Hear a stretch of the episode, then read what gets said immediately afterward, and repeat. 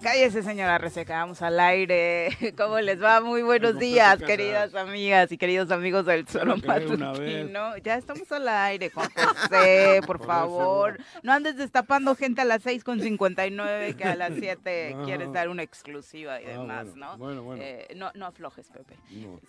le decía a las 7 de la mañana y recibimos. Ahorita lo, lo presentamos a través de la 103.7 de su FM, de www.elceromatutino.com, radiodesafío.mx, en las redes sociales. Muchas gracias a todos los que ya están conectados en Facebook, en YouTube, para las siguientes dos horas de información que pretendemos compartir con ustedes y que, por supuesto, de la mano eh, de sus comentarios, de sus reflexiones, pues volverla más, más amena. Señora Rece, ¿cómo le va? Muy buenos días. ¿Qué pasó, señorita Arias? Bien, ¿eh? Cada vez mejor, cabrón. Yo no sé cómo lo hago, joder. Llegaste muriéndote de frío, ah, como que te quejas, cuatro te quejas de todo. No, no, no, no. Yo ya no. Llegué sudando, te dije. Salí de la cabaña a cuatro grados. Ah, ¿Es real? Sí. ¿Cómo que sí es real? Ayer a tres, hoy a cuatro grados. No, sí, en Tres Marías, ¿cómo no, cabrón? Pero luego vas bajando, vas bajando y te empieza a subir la bilirrubina, que hace un pinche calor aquella que se te sube la bilirrubina. De 3, 4 grados a 20 grados, pues tú te imaginarás, mm. cabrón. Luego ya te suda aquí todo, hasta las castañuelas. Bueno, venga, ah, buenos días. Pepe, ¿cómo te va? Muy buenos días. ¿Ya has tocado alguna Hola, buenos días, buenos días. Juan. En la estudiantina. Te juro, las cañonas. Sí, Hacíamos como algunos efectos en la Pues te sudan hasta las castañuelas en Cuernavaca ya. Le hacen sonidito. Como el de los testículos. Ah.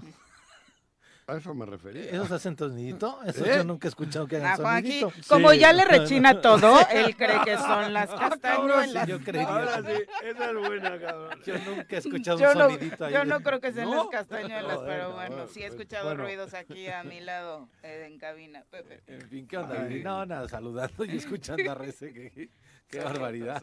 Se ventanean, pero bueno. En fin, todo bien, todo bien. Afortunadamente ya es, es, es, miércoles que parece martes, pero nosotros estamos como si fuera viernes, no hay bronca. Ya no sabemos ni en qué andamos en esta semana cortita, pero vamos a saludar a quien nos acompaña en comentarios y al que quiere ya destapar Juanji.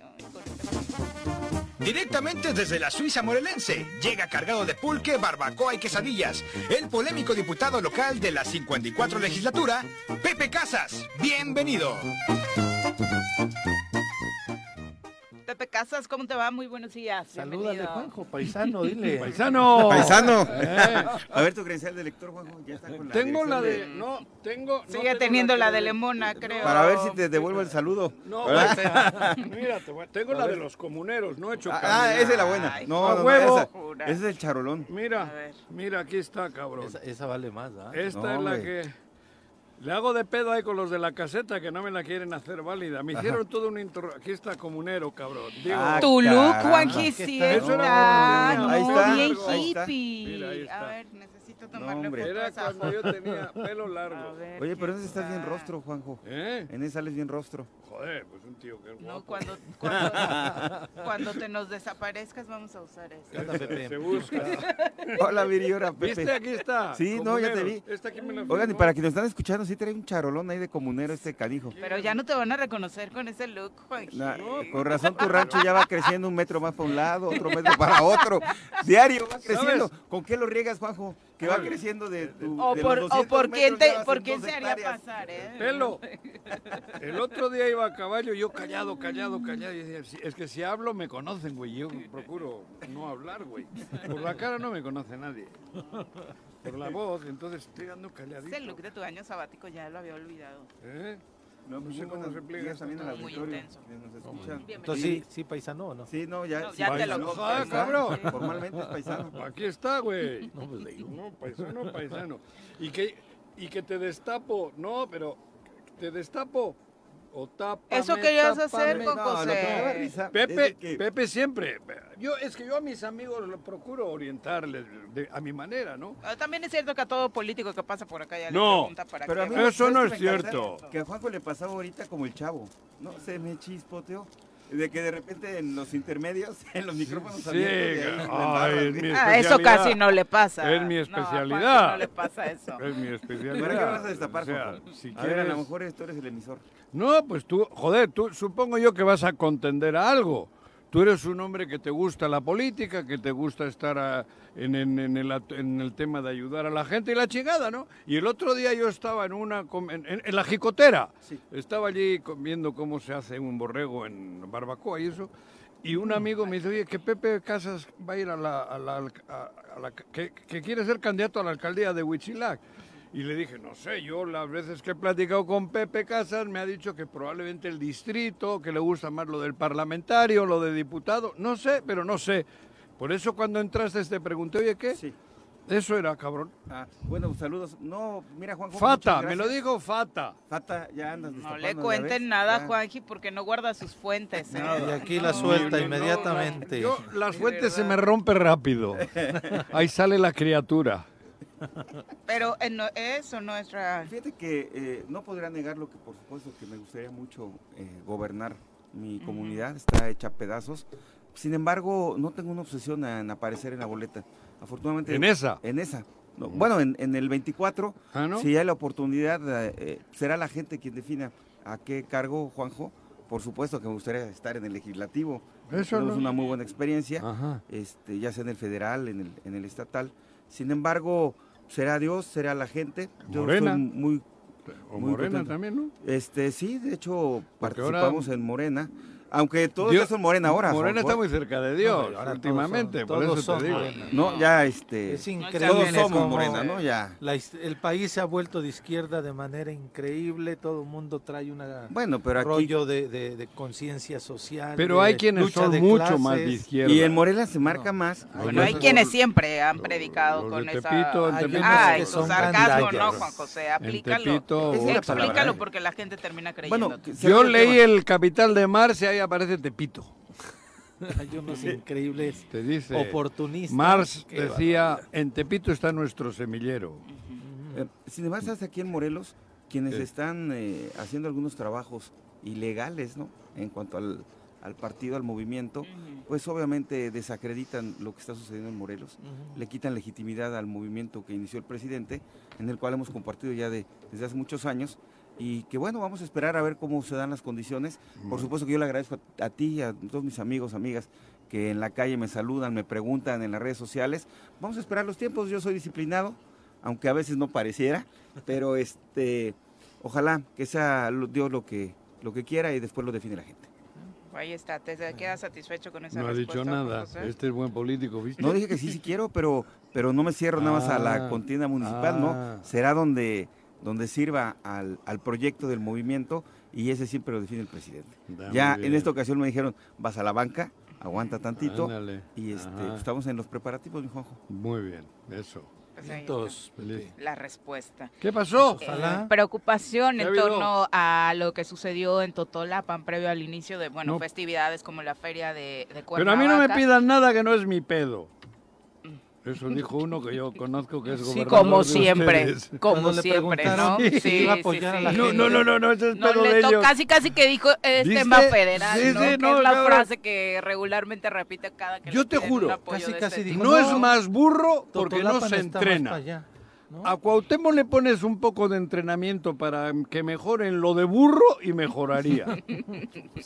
es, no es, es que es burro. Bueno, es Bueno, que- burro es el apelativo Es que, que, que además es creo que me quedo corto. No es más burro porque no se entrena. Para hacerse ¿Sabes güey qué, es muy fácil. ¿Qué? Yo, yo ya, ya no voy a compartir contigo eso. ¿Ah, no? No, yo creo que el, ¿Ah, no? el gobernador Cuauhtémoc Blanco No, voy a- voy a llorar. es una persona que es extremadamente cínica, dolosa y perversa. Tonto no es, porque ahí están los Burro, negocios dije. que están haciendo. O ni burro tampoco. ¿Ah, no? Lo que pasa es de que es el desprecio que tiene a Morelos y pues ya le vale guardar las formas, cuidar las formas. O sea, no le importa a la gente, no le importa el dolor, no le importa lo que está sucediendo, pero los negocios sí los cuida. Entonces ya no le puedo decir burro a alguien que es bueno para la matemática y es un culero con la gente. Sí. Pues sí. Sí. La neta, yo- o, o sea, ya no le puedo decir burro porque no es burro, ¿eh? A mí me parece que tendría. Ah, o sea, digo, culero. Es perverso, claro. Tú le has dicho culero. Ojete. No, Ojete. No, espérame. Pues Defino ojete. Ojete, ustedes, mira, güey. No, no, no, no, no, no, no, ahí no te metas. Ojete es una persona que está- actúa con mala fe Sí. y que el, compro- el objetivo, perdón, el encargo que iba a cumplir lo, no lo cumple y lo, lo distorsiona. Se oye feo, pero creo que es la definición exacta. ¿eh? A mí me parece que lo de Totolapan fue una desgracia. Yo Que evidentemente había gente que estaba trabajando desde la ilegalidad, desde luego. Que este y que tendría que buscarse también un castigo para el responsable o los responsables, pero si, la, si murieron siete personas, cinco personas como él dijo, no pasa nada si el gobierno del Estado les pone el féretro, si el gobierno del Estado les pone el lugar en donde... Que aparte no sé si no se ha enterado, pero es regularmente lo que se acostumbra, ¿no? O sea, es lo mínimo que se podría esperar por parte de una población que más allá de las circunstancias... Pero él se lava la eh, se perdieron A lo mejor tiene razón Pepe. Burrito. Burrito puedo decirle. O tampoco burrito. no sé si ya lo has visto. poco burrito. ¿En el baño? O, camello. sí, Mira, yo entiendo lo que dice Pepe, que sí es perverso, porque eso ha sido siempre desde que jugaba al fútbol. Pero el hecho de que no tenga dos dedos de frente para en, en, esa entrevista banquetera capotear a la pregunta, o sea, porque eso también necesitas tener dos dedos de frente. Claro. ¿Sabes qué se necesita tener? No, no, pero sensibilidad. No, pero, bueno, igual no la tienes, pero sí haces como que tienes. O sea, sí finges, sí actúas. Porque vas a ayudar a la gente que murió en esto. Bueno, lo estamos viendo. Punto. No, pero ese no es mi pedo, dice. No, ese no es nuestro pedo. Ellos, eh, eh, ellos, explotaron porque quisieron prácticamente, dice. Casi. sí. Claro, eso ya no es mi pedo. Ah, cabrón. ¿Y, y por qué no evitaste que hubiese no tienes tu protección civil, no tienes tu seguridad. está para reaccionar protección civil, ¿eh? O sea, no está. Y, para ellos, porque el trabajo de protección civil claramente es para prevenir. Pero de todo el Estado. Protección civil estatal, claro. Estatal. Y, estar en, comunicación con las protecciones civiles de los municipios. No, no podías. eso es la coordinación. No, claro. No podías haber evitado que haya. Que, no podías haber evitado que hayan manejado pólvora en una casa Oye, pero ahí te quiero compartir. Porque llevaban años haciéndolo. Mira, saludos a Chino de Totolapan, al alcalde. Obviamente está también bajo su responsabilidad, pero en el, manejo de los explosivos, porque son los Pero por eso desvía la contestación y manda y madrea para lavarse las manos en el sentido de la, de la responsabilidad que tiene el gobierno de evitar que haya puntos donde haya explosivos de uso exclusivo del ejército, porque eso es de uso exclusivo del ejército, güey. Ahí se lava las manos, pero por eso te digo que tiene razón que no, no es tan burro. De la manera burda, porque es burdo, manda la goma el problema real ¿Y ah. sabes cuál es el, tema, Juanjo? a toda la gente que nos está escuchando de, de Morelos, sobre todo Sí, de, Morelos, de Totolapan, Huitzilacla, Yacapan, Tepoztlán. Ayer hubo, ahorita comentamos de la, ayer fue 21 de marzo, fueron los Juegos Pirotécnicos también en Tres Marías. Pero mira, ¿sabes cuánto cuesta esta grosería que le acaba de hacer el gobernador al pueblo Morelos, en específico a Totolapan? 35 mil pesos.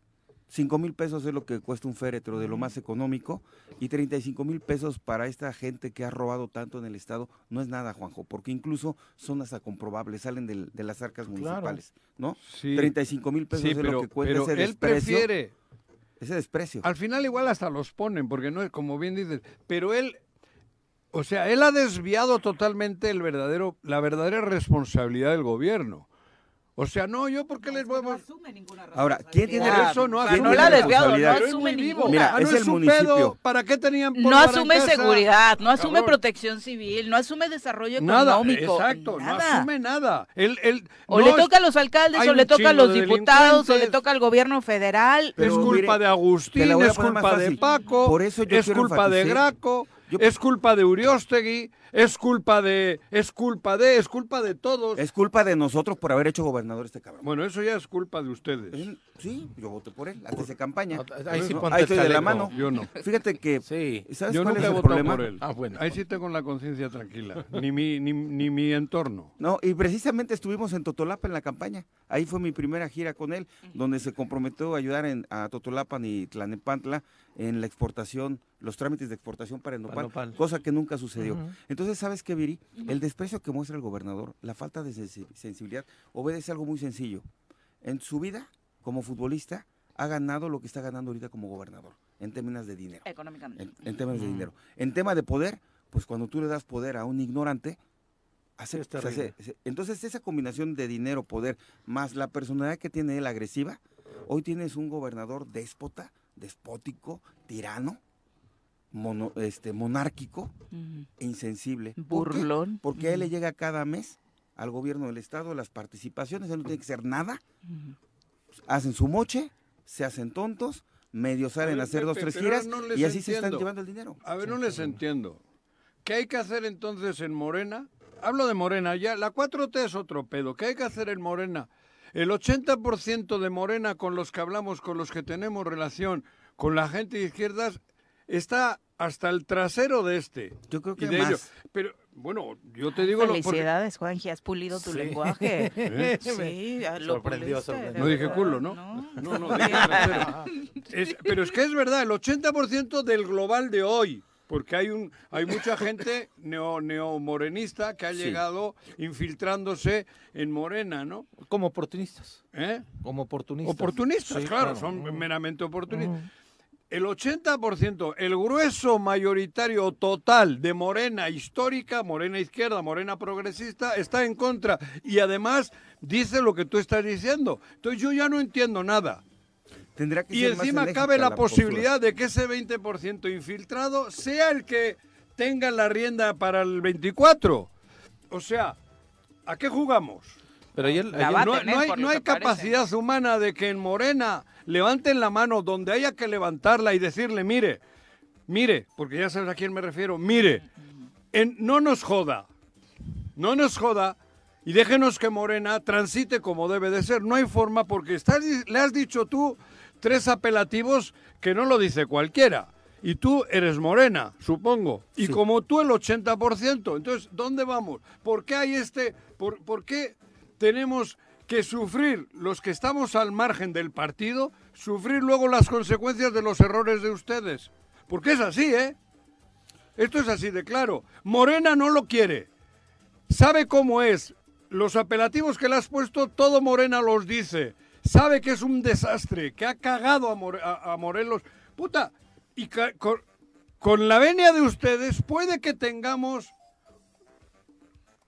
una, ¿cómo se dice? Una continuidad a Pero- todo esto. pero el problema Su es hermano nacional, creo que ¿no, quiere ser alcalde de Cuernavaca, Ujú. me decían ustedes Sí, aquí, sí, ¿no? sí, sí. Y la Él había otra- declarado, porque ¿Quién lo quiere declaró hace un par de meses, que era legislador eh, el puesto que buscaba. Joder. O sea, ha dicho Ah, legislador voz. Mm. La- no sé ni cómo se llama esa, la, la doñita. Ana Cecilia. Cecilia. Cecilia, ¿quieres ser gobernadora, cabrón? Imagínate otros seis años con este desgraciado... A ver, en serio, Panorama. Te lo digo a ti porque supongo que ustedes se reúnen en Morena. Fíjate Tú tienes que buena es el que- relación en el tengo Estado buena de relación. México, en, en- en la Ciudad de México, cabrón. Pero- ¿Qué hay que hacer? Yo creo que eso, A ver. unirnos como morelenses en el sentido que nos está lastimando este gobierno, emanado de las filas de Morena. No, no, no, Y- no emanó de las filas. Bueno, Bueno, salió del PES. PES, pero los votos los Ah, consiguió sí, por sí, sí, Morena. no, lo puso Morena. No, aunque- pero era del PES. Sí, Pero fue en la alianza. pero ganó No, por sí, Morena. sí, sí, estoy de el PES acuerdo. tuvo puntitos. Pero luego hablamos de eso. Yo creo que tiene el que haber... dirigente del PES también dice lo mismo que tú, o peores cosas de él. Peores cosas. Peores cosas ha dicho. Por eso digo, emanó del PES. Y el PES está diciendo que es la basura más grande del mundo. Y- Lo dijo su dirigente nacional. Y fíjate que A ver, a, cabrón, mis síguele. compañeros y compañeras que militamos en el movimiento, yo creo que es momento de unir fuerzas todos y hacer un frente común desde ahorita. Pero, Pero de repente ustedes. vemos, claro, pero de repente vemos, y lo digo con mucho cariño a mi amigo Rabindranath Salazar, donde en tema de, de, Le eh, diversión, que en una No, que canta con Guillermo Ulises y todo eso, o sea, Le la verdad, eso, Guillermo eso denosta, y eso le va a costar subió. el desgaste con la gente A Guillermo porque- le vino bien el subirla para él. Sí, pero Chile. eh, Le, ya le hoy ya hoy ya no puede despertarse a, esa- a ese tipo de acciones, este Juanjo, porque la no. gente le duele, ¿eh? O los comentarios de eso eh, se manda un mensaje de burla a los morelenses Sí, a todos nos cuando hay un tema de diversión. En el contexto en el que Ahora, se yo dio, lo que- el, lo que- el- el vivito fue Guillermo del Valle. Yo lo que digo y haciendo un poquito de historia es, hubo una carta de más del 80% de consejeros de Morena en donde pedían a su dirigente nacional, al presidente de la República, que no hubiera alianza en Morelos en las elecciones pasadas, que no permitiera que Jorge Argüelles llegara a ser candidato y aún así uniéndose ese 80% Juanjo, en aquel tiempo no les hicieron caso, ¿eh? Entonces yo no sé si ahora uniéndose otra vez les vayan a hacer caso en su partido. ¿no? Híjole. Eh, que ese es el antecedente inmediato, ¿no? Y ese es un, un gran error que ha cometido eh, el dirigente Mario Delgado en hacer situaciones como Creo venir que a levantarle en- la creo mano que en a... Palacio también ya empiezan a, a decir como que Mario... Pues mira, el Pues despre- bueno, el desplante que le hizo el presidente Se de la tardaron. República ahora en la en la Ajá. marcha, que no le saludó ni él ni la señora Beatriz, Desde este, ahí. eso es un mensaje, ¿eh? porque fue muy claro que lo vio, no lo saludó, lo y para quienes conocemos al licenciado, sabemos que esos son mensajes muy fuertes. Bueno, terrible. Sí, sí, por eso te digo. Sí, no, lo- no lo saludó y lo, lo, lo, Pero creo que lo hay más que, ¿eh? el, sí, que no ¿Que el saludo? saludo. Creo que sí, que hay algo más. Si hay una molestia. Que hay una fuerte, molestia real. Pero Y ¿cuándo lo sabe tan lo sabe? Mario que lo ha estado buscando Pues, insistentemente, ¿no? El día de la que- mañanera de hace ocho días, ahí estaba como alrededor, buscando la cita, merodeando Palacio Nacional, Ajá. y parece, según se supo después, que no lo que no lo recibió ese y día, si ¿no? se les va a Mario... Pues no pasa nada, qué no, bueno. pero esto sí. Ah, No, a estos. Ah, Igual no. le piden que les Ah, regrese yo- yo los- creo que a Morena las le tierritas de, de Tepoztlán, cabrón. Las tierritas de tu Yo, yo creo que, mira, cabrón. el Mo- Morena ha entrado en un momento complicado. Recordarás que por una determinación jurídica se tuvo que hacer el tema, el padrón se, se cayó, se tuvo que hacer una reafiliación y eso dio eh, pauta, para pauta a esta mundo. reestructuración del partido que, que terminó aquí en Morelos, pues con un Ulises que era y después no fue, y, después no le es. dijeron que le dieron el encargo, ¿no? Pero No es una no burla, es, no es. Legalmente Jurídicamente no no, es. es. No es. pero solo tiene la venia De de Mario Delgado. Ulises, Y de Mario Delgado, Delgado. Y de Mario Delgado, que ya creo que es- va a cambiar el apellido, ya Mario el Gordo, no el Delgado. Era delgado antes de lo la que está tu gordofobia a un lado. No, no, gordo de, gordo de la cuenta. Sí, lo van, le van engordando. Le van engordando, le van no la panza. Entonces, los, los tiempos, eh, se- esto se agudizó con la víspera de las elecciones en el Estado de México Sí. y en Chihuahua. Entonces yo creo que una vez que pasen estas elecciones y, y veamos los resultados, que indudablemente sé que en el Estado de, México eh, va a ganar la maestra Delfina, eh, viene una reestructuración interna al partido. ¿Por qué? Porque ¿Sí hay también cambio de sabemos... dirigencia antes de las elecciones. Yo no sé si vaya a haber cambio en la 2024? dirigencia, pero sí va a haber una reestructuración en el partido una vez que, que pasen las elecciones de Estado de México y Chihuahua. Está obligado, este, ¿por qué? Porque en esta ocasión, en el 24, Ujú. que no aparezca el presidente de la República en la boleta, que no aparezca Andrés Manuel, va a generar que en estados como el de Morelos, si no llevas buenos personajes, buenos hombres, buenas mujeres en las boletas desde las regidurías, presidencia municipal, pudiera estarse perdiendo la gobernatura con un candidato que sea muy cercano al gobernador. Juanjo dice que para el 24 todavía les alcanza, aunque no, No, sí. esté la en presidencia la sí, boleta. pero en la ¿no? gobernatura yo lo veo República. compli- Yo he dicho que alcanza al, a al que vaya a quedar al frente del gobierno del país. En elecciones locales. En las ¿crees que locales, no. no. En las locales no. En las locales, sin Morena no lleva morenos o morenas, se jodió. Porque, bueno, no se jodió. Puede que pierdan. Ahí sí no. Pero en la nacional, a nivel grande, Andrés sí- Manuel va a estar muy vigente Sí. en Va esta. a estar, está haciendo Ahora, campaña. No, claro, por Recap- eso. eh, Al que, al que deje de candidato o candidata, es muy difícil ganarle. Muy. Yo diría que, que no le van a ganar. Pero acá, yo hablo de Morelos, yo no sé otro Ahora, estado. yo- Yo, yo quiero- de Morelos sí te digo. Si Morelos pone Ulises candidato, le ganamos. Y no voy con Morena. Siempre y cuando Le la- ganamos. Siempre y cuando Sie- en la oposición también haya Ah, buena bueno, decisión, si ¿no? ponemos gente decente. Contra indecentes hay que poner gente Sí, claro. decentes. Eso. Ahora ya a mí solo me importa personalmente que haya gente decente, sin ideologías. Sí, claro. Que yo mira que he sido extre- extremo izquierda, diríamos. En este caso, sacrifico la ideología por la decencia. Que, lo, mi- lo que, que es lo importante. Y contra ellos hay que competir con decencia. Si en Morelos ponemos decentes, mujeres y hombres, Y que les hay. ganamos. Y que los por, hay. por Morelos. Sí, y que los hay, digo. Y si hay morenos que quieren ir contra los indecentes, también, También. tienen cabida en la oposición. Porque es contra los indecentes. Ese es el lema. Contra la indecencia, decencia. Por Morelos, cabrón. Así hay que hacerlo. Por eso digo, a mí a nivel nacional, viva la 4T, por supuesto, porque ahí sí hay ideología. En esa sí, no, no, no cambio. Pero en Morelos ni siquiera hay 4T. ¿no? Por eso te estoy diciendo. No, no ha llegado, Viri. ¿Y sabes qué? Que va a llegar la 4T. Vamos a los números, Juanjo. En la elección del 2018, la elección estelar de Morena, se ganan 18 municipios de 36, Ajá. ¿no? O sea, la mitad. Sí. Y en, en diputados, Todos, en diputados se, se lleva toda- los todo el. Congreso, ¿no? En la siguiente elección del 24 se ganan 8 municipios. Como la del se 24, dividió. no, la del 21. Perdón, en la del 21 21. se ganan 8, Juanjo. Claro. Entonces, ¿qué nos da de, de lectura? Que no Que hay. en el cuerpo a cuerpo, que son las presidencias Claro. municipales, Ya donde no- ahí no gana, ahí, ahí ya ahí no, no estaba gana. Andrés Manuel. Exacto. Y ahí se pulverizó el voto en- en, Exacto. en los demás partidos. Claro. Se corre el riesgo de que si se pone un candidato afín al gobernador, llámese Víctor Mercado, llámese Cecilia, llámese Margarita Sarabia, llámese este No hay más. Pues son ellos. pues, Son esos eh, mi amiga Sandra, ¿no? ¿Quién es Sandra, Pero para la alcaldía, ¿no? eh, cualquiera de ellos ¿Quién es que estén Sandra, muy güey? identificados Tía con el gobernador. Y de los 12 distritos. ¡Ah, tía Licha! cinco, ¿no? Sí. Oh, tío Licha, Sí, y, y del Congreso se perdió el Congreso Fíjate, la mayoría. Mejor Así que pongan tía Licha en la boleta, porque yo de Sandra no sé quién es, cabrón.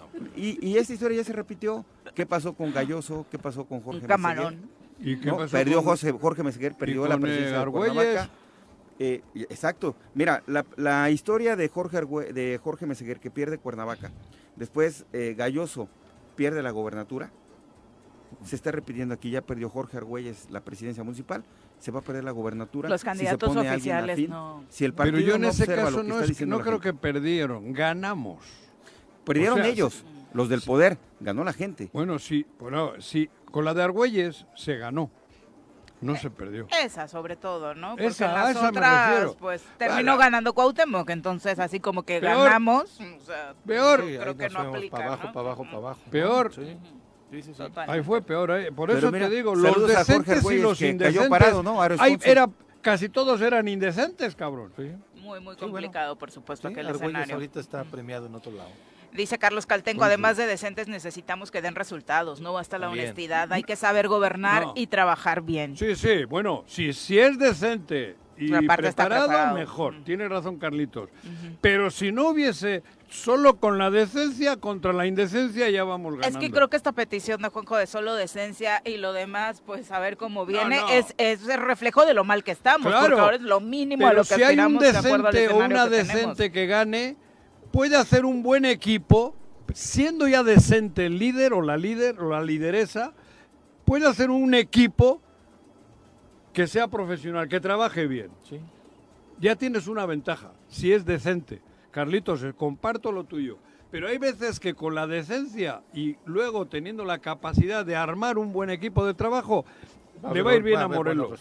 En alguna ocasión pretendíamos Eh, eso. Eso te decía, en algún momento fue a lo mínimo que se aspiraba con Cuauhtémoc, Con ¿no? Cuauhtémoc Teniendo la confianza con este dicho que decía Pepe Casas de que, bueno, futbolísticamente tuvo muchos ingresos económicos, seguramente no tendrá la necesidad de terminar en un escenario como el que hoy estamos La viendo, pero parece ser que la tentación fue muy fuerte, ¿no? muy, muy Te fuerte. digo, salimos huyendo, cabrón. Exacto, bueno, eh, para... Pero ponme, quiero escuchar lo que dijo de Totolapa. Vamos a escuchar.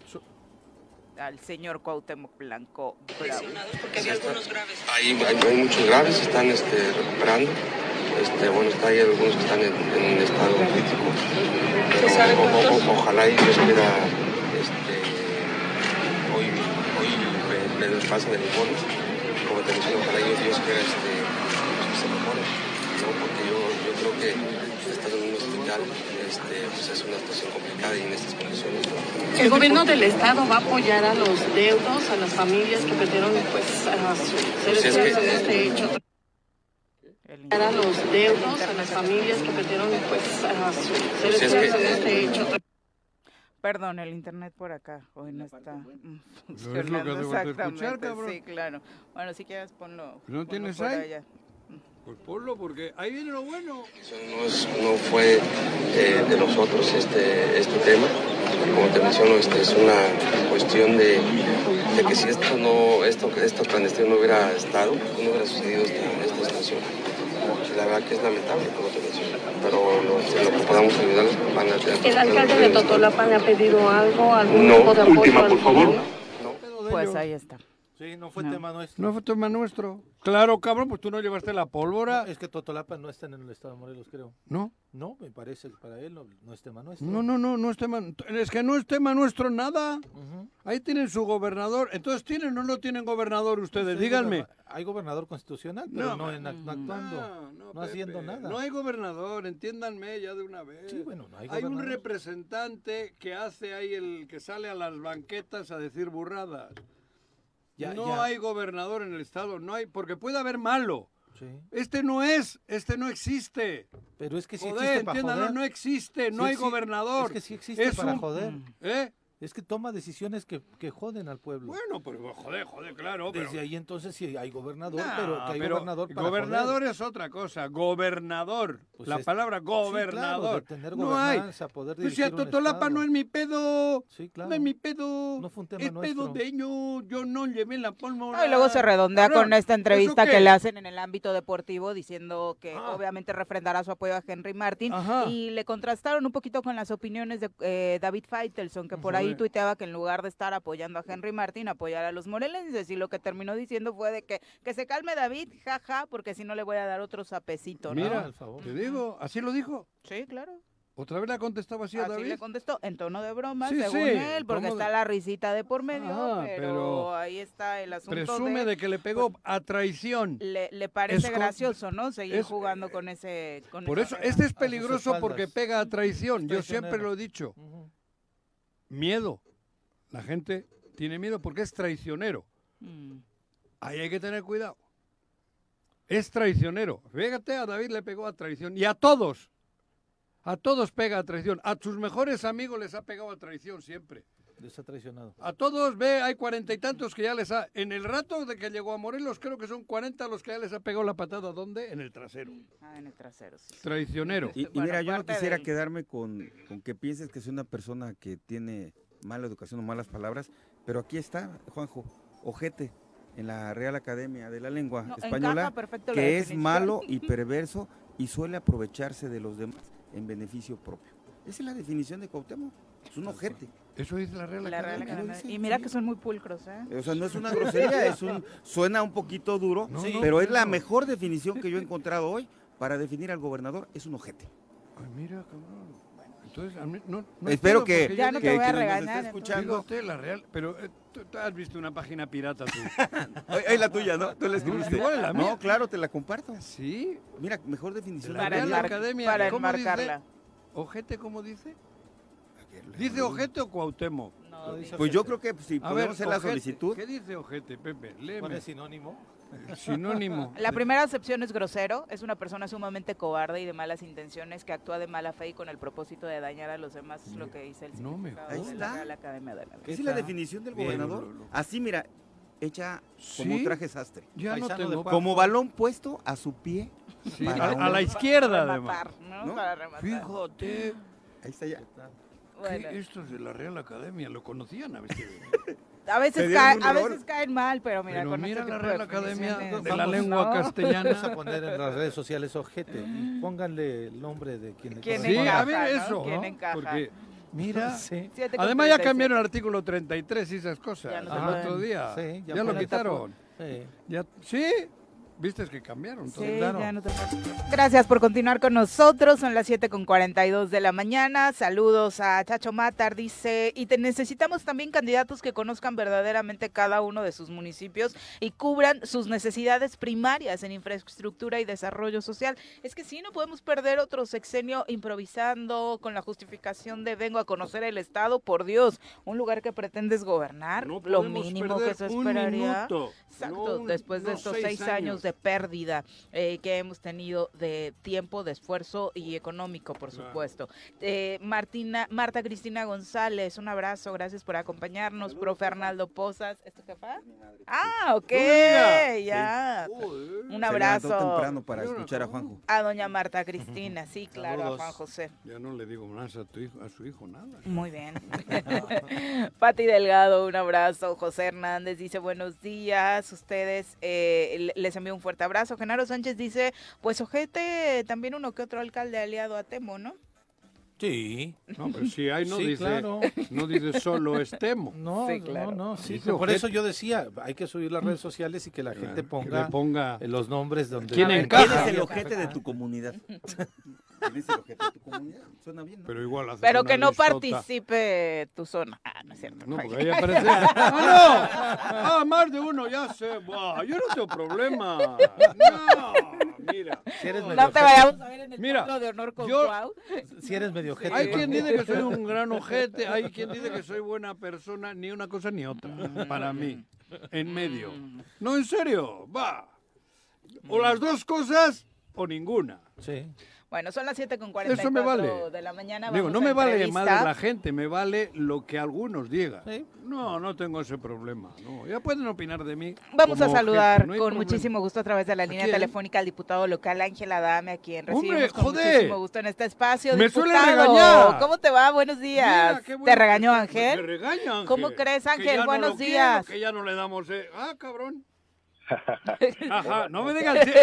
Las tres últimas No, veces me ha regañado. Yo te apoyo, Ángel, por supuesto. Ándale, cabrón. Gracias, Viri. Muy buenos días para todos. Los saludo con gusto ahí en cabina eh, a Pepe Montes, Pepe Casas, a Viri, por supuesto, y a Juanjo, y a todo el enorme auditorio que tienen, mis queridos amigos. Buenos días. Buenos días. Y días. ciertamente hace un buen rato que no nos saludábamos, diputado, una agenda eh, Me complicada. echa la culpa a mí, joder. Y, y obviamente de trabajo en el Poder Legislativo.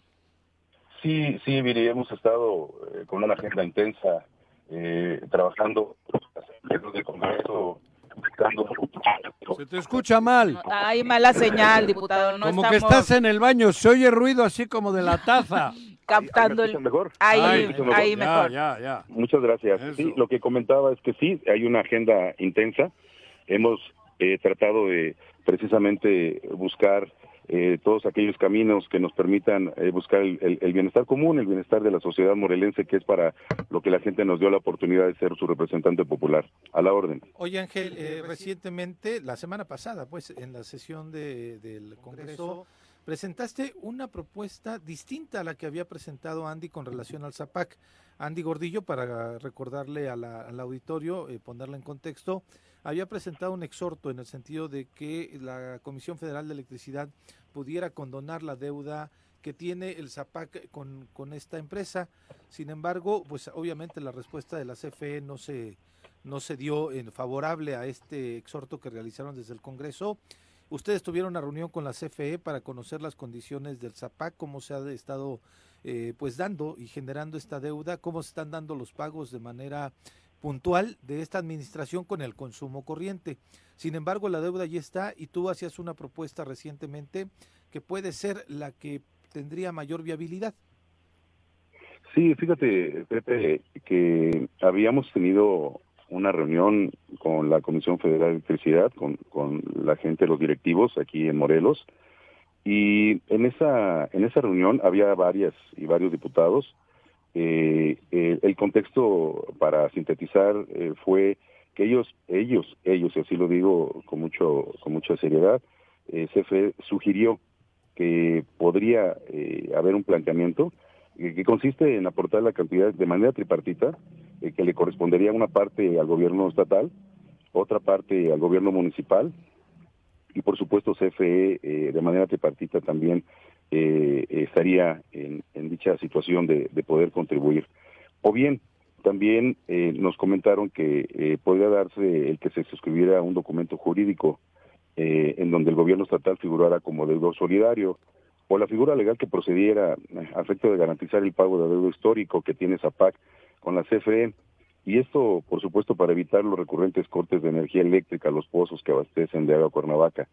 En ese mismo sentido, nosotros eh, comentamos, eh, hicimos énfasis que el actual gobierno municipal no tenía deuda. El gobierno municipal ha cumplido con sus pagos y que esta deuda había sido generada por gobiernos anteriores, eh, eh, que ya todos conocemos quiénes son.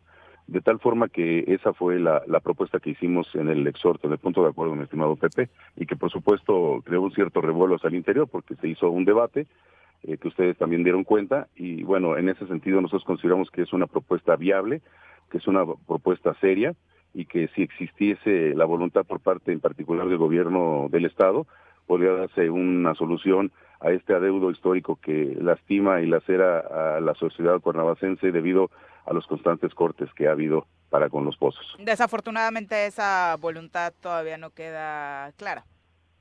No, no hemos tenido una respuesta. Por supuesto, seguramente eh, ya en estos días se atravesó el puente largo. Nosotros conocemos que en estos próximos días tendrá el exhorto el Ejecutivo en su escritorio conjuntamente con su equipo de trabajo. Esperemos que den una respuesta al mismo.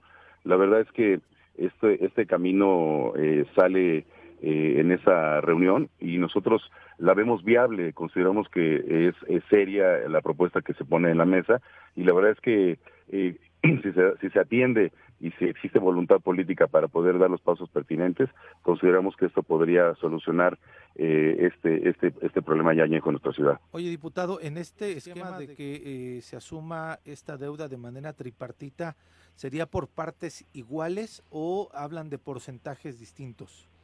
La consideración que hicieron en ese momento era que era partes iguales. Ah, caray. cada quien. ¿La deuda es de cuánto, eh, Ángel? Bueno, mira, eh, eh, se está hablando de 290 y tantos millones eh, de pesos, casi 300. Pero ahí va incluido intereses y moratorios y madre y media, ¿no? Por lo bueno, va, incluir, va incluido como lo maneja CFE, este, inclusive también te, reflejan ellos un estado, te digo porque tengo el documento en la mano.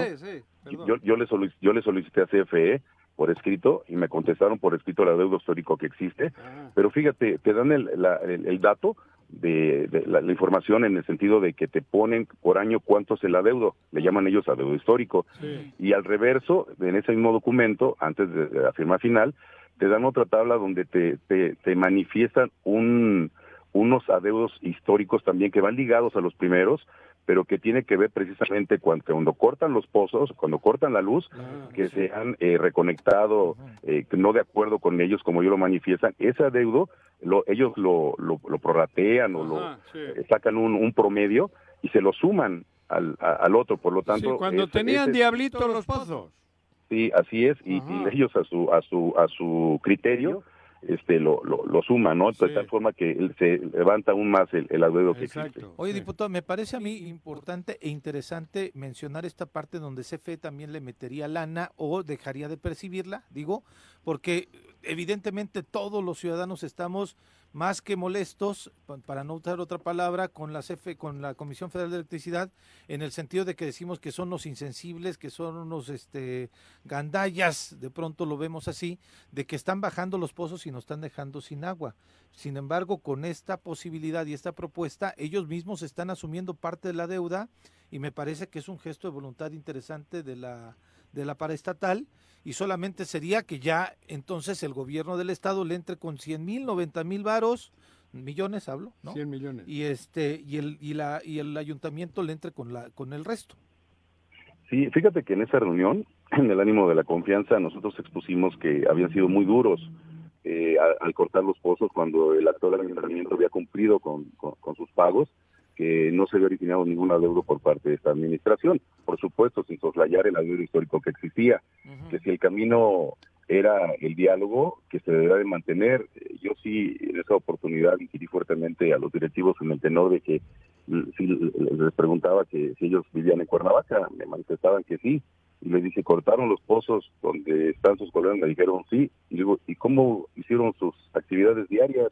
Bañarse, con ah, etcétera. Y me dijeron, compramos pipas, El único detalle es que no todos los cuernavacenses pueden comprar una pipa. Claro, ellos tienen un sueldo poca madre. Así es. Entonces, en ese, en ese tenor, yo únicamente les comentaba que había de haber sensibilización, sensibilización para con la gente. Y en ese tenor, la respuesta por parte de ellos es la que estamos exponiendo, lo cual también, hay que decirlo, este, existe eh, por parte de CFE, como lo señalas, Pepe, la disposición de poder llegar a un acuerdo, un convenio, donde de una vez por todas se pueda terminar con este adeudo histórico que, que reitero nuevamente, el, el, el agua pues es vida el agua es vital para, para, la, para la vida humana y sin ello pues no, no, no puede ser prácticamente nada. Entonces, ahora eh, el, el, balón está en aquella cancha. Oye, en la, estatal. ¿qué, qué, situación cambió? Porque políticamente tal vez tuvo que darse algún otro ingrediente, eh, Ángel, porque ese tipo de propuestas, de pedirle sensibilidad, de invitación al diálogo, pues había sido constante en, bueno, con, con Urioste y las últimas semanas, eh, con la anterior administración. ¿Hubo algo, algo diferente? Pues Hasta yo me senté una vez. Sí, recuerdo. En el club de golf. Y la verdad es que la eh? imagen sí era de son autoritarios, no ni siquiera están abiertos al diálogo. Si hablamos por parte de CFE, la verdad es que sí, hubo esa, esa apertura al diálogo. la, invitación estábamos, eh, yo creo que aproximadamente unos siete, ocho diputados y diputados. Eh, del Estado de Morelos, eh, que por supuesto estábamos ahí buscando la, ver el cómo sí, no el cómo no. Y sí hubo esa empatía por parte de, la Comisión Federal de Electricidad de buscar la solución, pues de tal manera que, que por eso planteo ese punto de acuerdo, de que pudiera ser de manera tripartita, o bien ellos mismos nos comentaron que, que podría ser un documento jurídico que, en calidad de deudor solidario, o, así lo decían o lo comentaron, la figura legal eh, que proceda para el efecto de garantizar el pago de la deuda histórico, es decir, que tendría que firmar el gobierno estatal eh, para asumir este documento y que con ello podríamos eh, garantizar, el, garantizar el pago de la deuda. Entonces, yo creo que, que la posibilidad ahí está, ojalá y exista, reitero, la voluntad política para, para, para poder ir hacia adelante y avanzar en este tema digo, bajo las obvias condiciones, Ángel, de que hay una cercanía importante con el alcalde capitalino por el tema partidista, eh, ¿qué se tiene que hacer más allá? ¿Hay un plan integral que les ha presentado el alcalde a los legisladores? Porque esta no es la única vía de solución, obviamente es muy importante, pero Zapac necesita mucho más.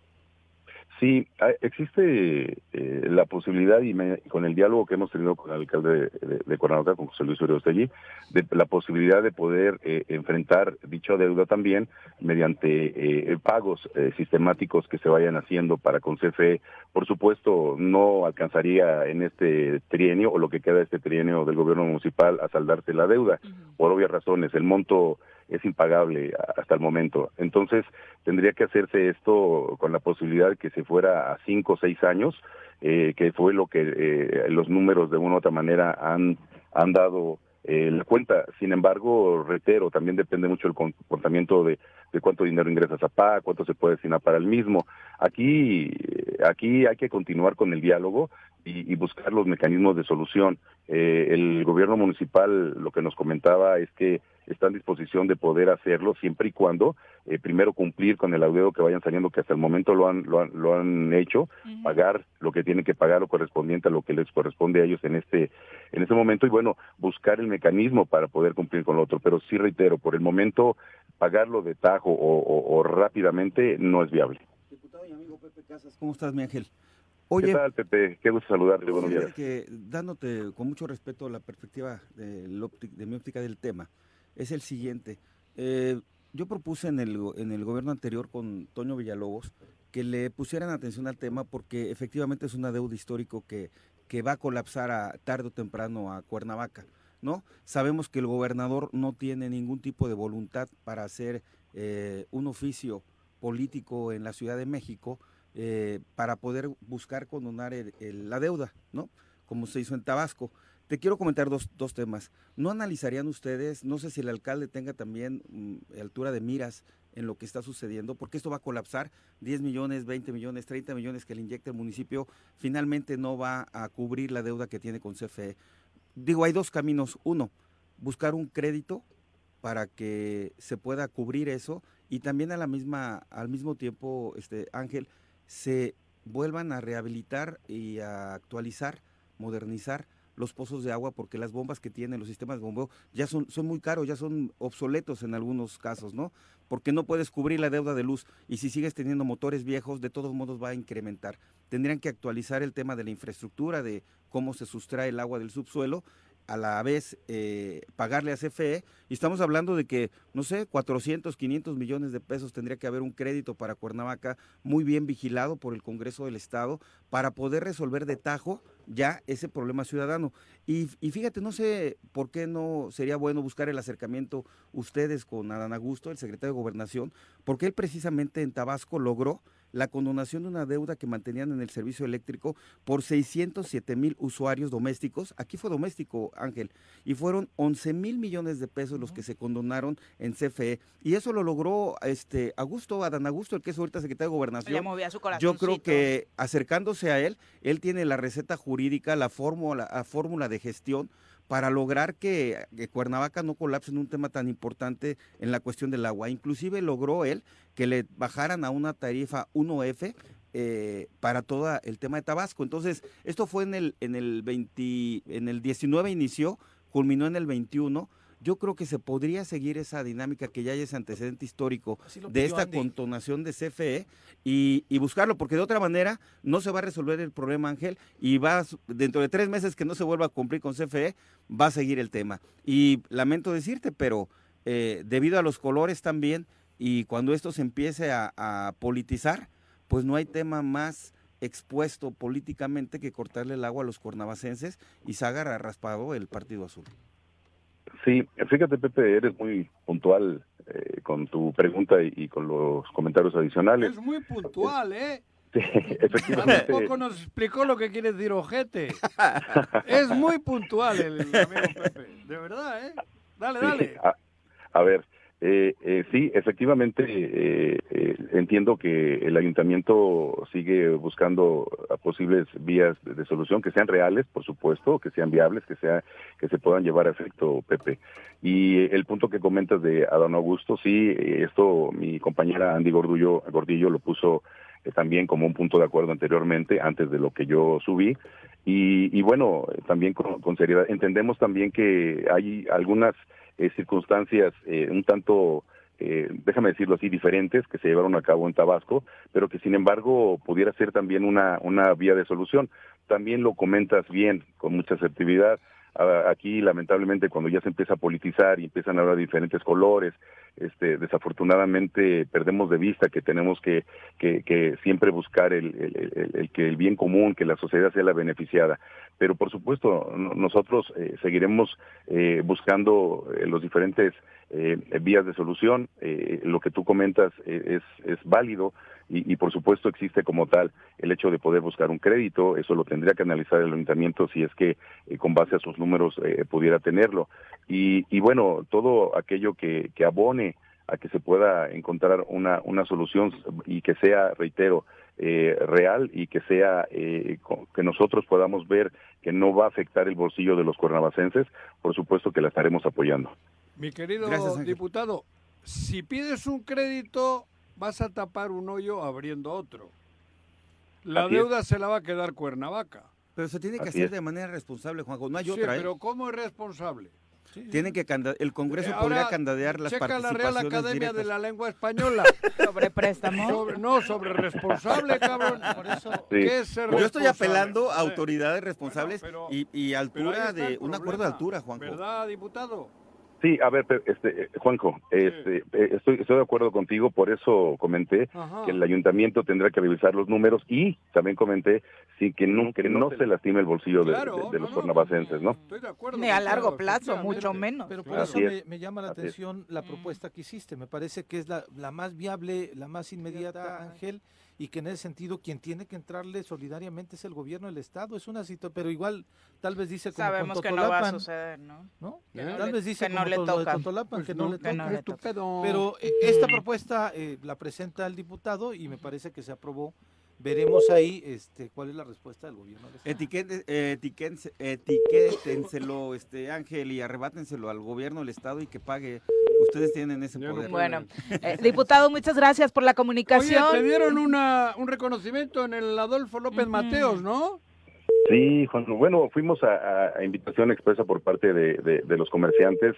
La verdad es que fue un, evento muy emotivo. Agradecemos que, nos hayan considerado. Nosotros, como tú lo sabes, antes de, llegar a este cargo de representación popular, me, tengo negocios que desde hace más de 50 años diario, diario lo digo así, con mucho orgullo, compramos en el Adolfo López Mateos y, bueno, el reconocimiento que nos dan yo lo agradezco en todo lo, que vale, por supuesto, y, bueno, eh, también el afecto es, es mutuo. Muchas gracias, diputado. Buenos días. Muchas gracias para todos en la mesa, al auditorio, que tengan un buen día, bendiciones para todos. Ya no me regañes, ya no me regañes. Son las 8 con 13 de la mañana, gracias. Buenos días. Qué bueno que te regañes. No, me suele regañar, pinche guapo, ya no me deja. ¿Cómo yo, cabrón? Si es Miri la ojéis. Siempre echando la bolita como guau, ¿no? No soy, no soy yo. Esto es el alcalde de Totolapan. Yo no soy político. Yo no soy político. Yo no soy político. Oye, yo vengo de abajo. Oye, un aplauso para el Tribunal De abajo todos venimos sí. hasta con cesárea, cabrones abajo. Yo quería nada más, antes de irnos a corte, aplaudirle al Tribunal Superior de Justicia. ¿Qué ha pasado? Levantaron ya denuncias contra las vándalas estas que fueron a dañar sus instalaciones y todo el rollo. ¿Cómo, cómo, cómo? No a, a, las mujeres del 8 de marzo. ¡Oh! Pobres. Ya les levantaron una denuncia porque sus daños ascienden a 150 mil pesos. Oh. Entonces ya el presidente... ¿Ese quién es? ¿Ese quién el, este presidente solidario con el feminismo, ¿no? Jorge Gamboa. Porque corroboró, está en la nota de ocho columnas de la jornada Morelos. No me diga. Donde corrobora que ya levantaron una denuncia porque hubo daños el día del 8 de marzo. ¡Qué barbaridad! Bien. Mm. ¿Qué instituciones tan solidarias tenemos con las mujeres, caray? Hostia. Podría haber hecho un procedimiento interno, simplemente dar de baja esas cosas derivado del incidente. No levantar una denuncia ante la, la Vamos ahora a entrevista, ya nos acompaña a través de la línea telefónica el diputado federal Gerardo Fernández Noroña, a quien recibimos con muchísimo gusto en este espacio. Esperamos que hoy con mayor éxito en la comunicación porque se nos había complicado en los últimos intentos. Diputado, ¿cómo te va? Muy buenos días. Muy buenos días, Viri, buenos días a todos y al auditorio. Es que estaba en Tepoztlán la vez pasada. Sí, claro. Y ahí la señal es muy complicada. Los cerros, por los cerros, ¿no? Sí, los ovnis. Sí. Entendemos. La, montaña, le digo yo. Entendemos perfectamente, diputado, y obviamente con la intención de platicar contigo de diferentes temas. Uno de ellos, bueno, que sigue siendo esta intención, lo has dicho claro y fuerte, de que serás el candidato de Morena, PT y Verde en 2024, y no solo eso, sino que vas a ganar, dice, por ejemplo, el financiero hoy en su portada virtual. Ah, mira, qué bien. Sí, claro, es que ayer fui al financiero, fui a una emboscada, la verdad. Pero mira, lo que resaltaron fue eso, ni tan, em, la emboscada no salió tan mal. No le salió, lo que pasa es que soy un poquito esquivo, soy algo, este, soy buen escapista. ¿Ah, sí? pero lo que dice Viri es cierto. Pero refrendas esto, esta parte sigue. Sí, claro. Estás, sigues eh, en esa línea de, de, poder, de poder ser el candidato de las izquierdas. Bueno, de Morena, PT, Verde. Sí, absolutamente. Yo ya llevo un rato eh, trabajando. Como decía mi abuela, me habían malmodeado, eh, no me querían incluir, eh, me descalificaban. Inclusive he comentado insistentemente que yo voy a todos lados y se ponen ahí los toldos para que la gente se proteja el sol o la lluvia. carpita, entonces le, le, decían carpita despectivamente y decían, eh, sí, el Noroña piensa que de carpita en carpita va a ganar y yo les digo de carpita en carpita me los voy a chingar porque voy a todos lados, a barrios, a colonias, a pueblos, a municipios, a escuelas, a, lugares que no ha ido ni irá seguramente ninguno de mis compañeros. Y, El presidente de la República lo hizo. Eh, exactamente, exactamente, es exactamente la misma ruta. No, no me da el cuero para, no me da el tiempo para llegar a los más de 2.200 municipios, pero estoy yendo a lo más de lugares posibles y la gente muy bien. La verdad es que yo no estaría, ya me incluyen en las encuestas y lo, cuando lo hacen de manera seria, eh, este, hay dos o tres, tres casas encuestadoras eh, con relativo prestigio que me incluye ya en el tercer lugar, ya a punto de rebasar a Marcelo.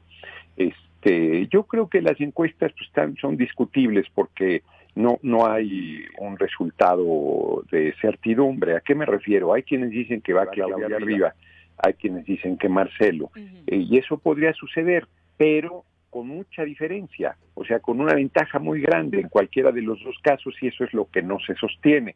Y a mí, reitero, no me habían incluido este fin de semana, ya levantamos la, el muestreo para la primera encuesta y tener una certidumbre del, piso en el que estamos eh, parados, pero yo con la gente lo veo muy bien. La verdad es que ahora que fue la concentración del sábado 18 de marzo, la gente extraordinariamente cálida conmigo, respaldando mi intención, y no está yo con ninguna posibilidad de disputar la candidatura si no supiese ese apoyo, porque la cúpula está eh, eh, eh, apoyando otra candidatura.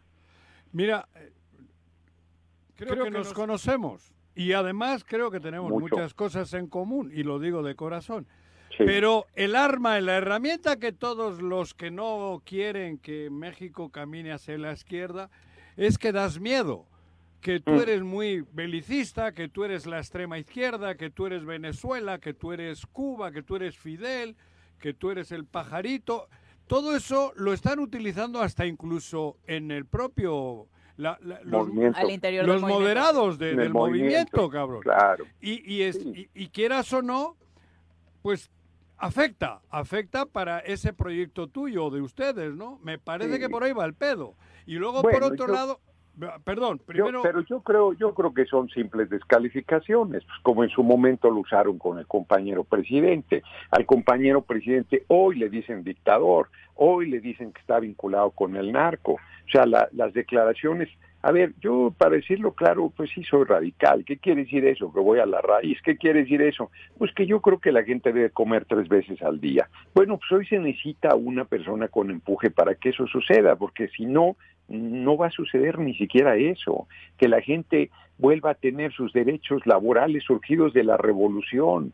Dije que alguien que le radical plantee que por lo menos la gente tenga antigüedad, aguinaldo, pensión, jubilación, vacaciones, reparto utilidades que no se haga negocio ni con la salud ni con la educación del pueblo, que le demos de comer a las niñas y a los niños en las escuelas públicas del país, no una lechita pedorra y una galleta, sino bien alimentados. Pues me parece que es algo que la gente tenga un techo y que nadie viva en situación de calle. Pues esas son cosas este, importantes, radicales, bueno, pues dígales como quiera, pero son humanas, son necesidades que nosotros debemos responder a ellas y que son básicas y, que estoy cierto que con cualquiera de mis compañeros, compañeras que aspiran a esos temas no se van a resolver. Entonces pueden decir misa y pueden decir, pues como lo decía cuando fui diputado la primera vez que le decía a García Luna que era un asesino y que estaba vinculado al Chapo y que iba a terminar en la cárcel, pues decían lo mismo, que yo era un majadero, que era una bestia peluda, que, que no decía nada este, que no articulaba dos ideas seguidas. Siempre he vivido una situación de descalificación permanente y es así para las hijas y los hijos del pueblo. Se nos trata con desprecio, con odio, con racismo, con clasismo, pero lo que eh, donde habría que poner el acento no es en eso, pues ese es el lugar común. En todo caso, podemos desbaratar cada una de esas descalificaciones. Donde deberíamos poner el acento es que no me consideraban, no me querían tomar en serio, me estaban excluyendo de todo y estoy disputando la candidatura y la voy a ganar. Ese es el tema, en realidad, eh, fuerte y me parece que en la medida, porque hay sectores eh, que tienen una buena condición económica que me están apoyando. Cuando digo me están apoyando es que me ven con simpatía. Y hay sectores de todos los sectores pues, que caen en, esta, en estas descalificaciones. Y efectivamente es dentro del movimiento y no debería sorprendernos porque la disputa por la candidatura va a ser durísima, porque quien sea el candidato va a ser el próximo presidente. Cierro el largo comentario, pero lo más importante es que hoy quieren tirar al gobierno, el compañero presidente López Obrador se complota desde la embajada y sus posiciones son muy sensatas, le ha ido muy bien a la oligarquía y a los grandes intereses que lo quieren tirar. Entonces, eso lo va a vivir cualquiera de nuestros gobiernos y lo va a vivir más el siguiente gobierno, porque la derecha sabe que si ligamos un segundo periodo presidencial completo, no nos van a quitar el poder por décadas, como lo dijo a, su manera el compañero presidente el sábado, cuando dijo, yo creo que es un grave error subestimar a, subestimar a un adversario político, pero tengo la convicción de que no regresarán y que nuestro movimiento va a seguir al frente por mucho tiempo del gobierno del país. Yo comparto con él eso, pero si tú no mandas una candidatura muy sólida, ¿qué quiere decir Con un enorme respaldo popular, la posibilidad de que la tiren, pues es mucho mayor. Entonces, que se dejen venir eh, de, de 100 en 100, que no sean montoneros y les responderé sin ningún problema. El compañero presidente, él fue la punta de lanza. Él generó claro. él. Claro, yo no tendría ninguna posibilidad sin que él hubiera sido presidente de la República. A eso me refiero. Sí, absolutamente. Eh, pero, y por otro lado, los otros, los que todavía te quieren menos, dicen que eres un oportunista. Que sabes que hay un mercado que ese lo dominas tú y que ahí vas a seguir, o de senador o diputado. Que, no, que no vas a ser Muchas gracias, pero Muchas gracias, pero no seré candidato a la presidencia, ah. porque además este, pues les voy a ganar. Yo lo único que pido, ni siquiera pido piso parejo. Marcelo Ebrard pide, pide piso parejo y es el canciller. Ya quisiera yo una cancillería para un domingo en la mañana. Yo lo único que pido es que respeten el resultado si les gano. No pido ninguna otra cosa. No pido, está todo el aparato en torno a una aspiración, está toda la cúpula volcada y yo lo único que pido es que si les gano, respeten.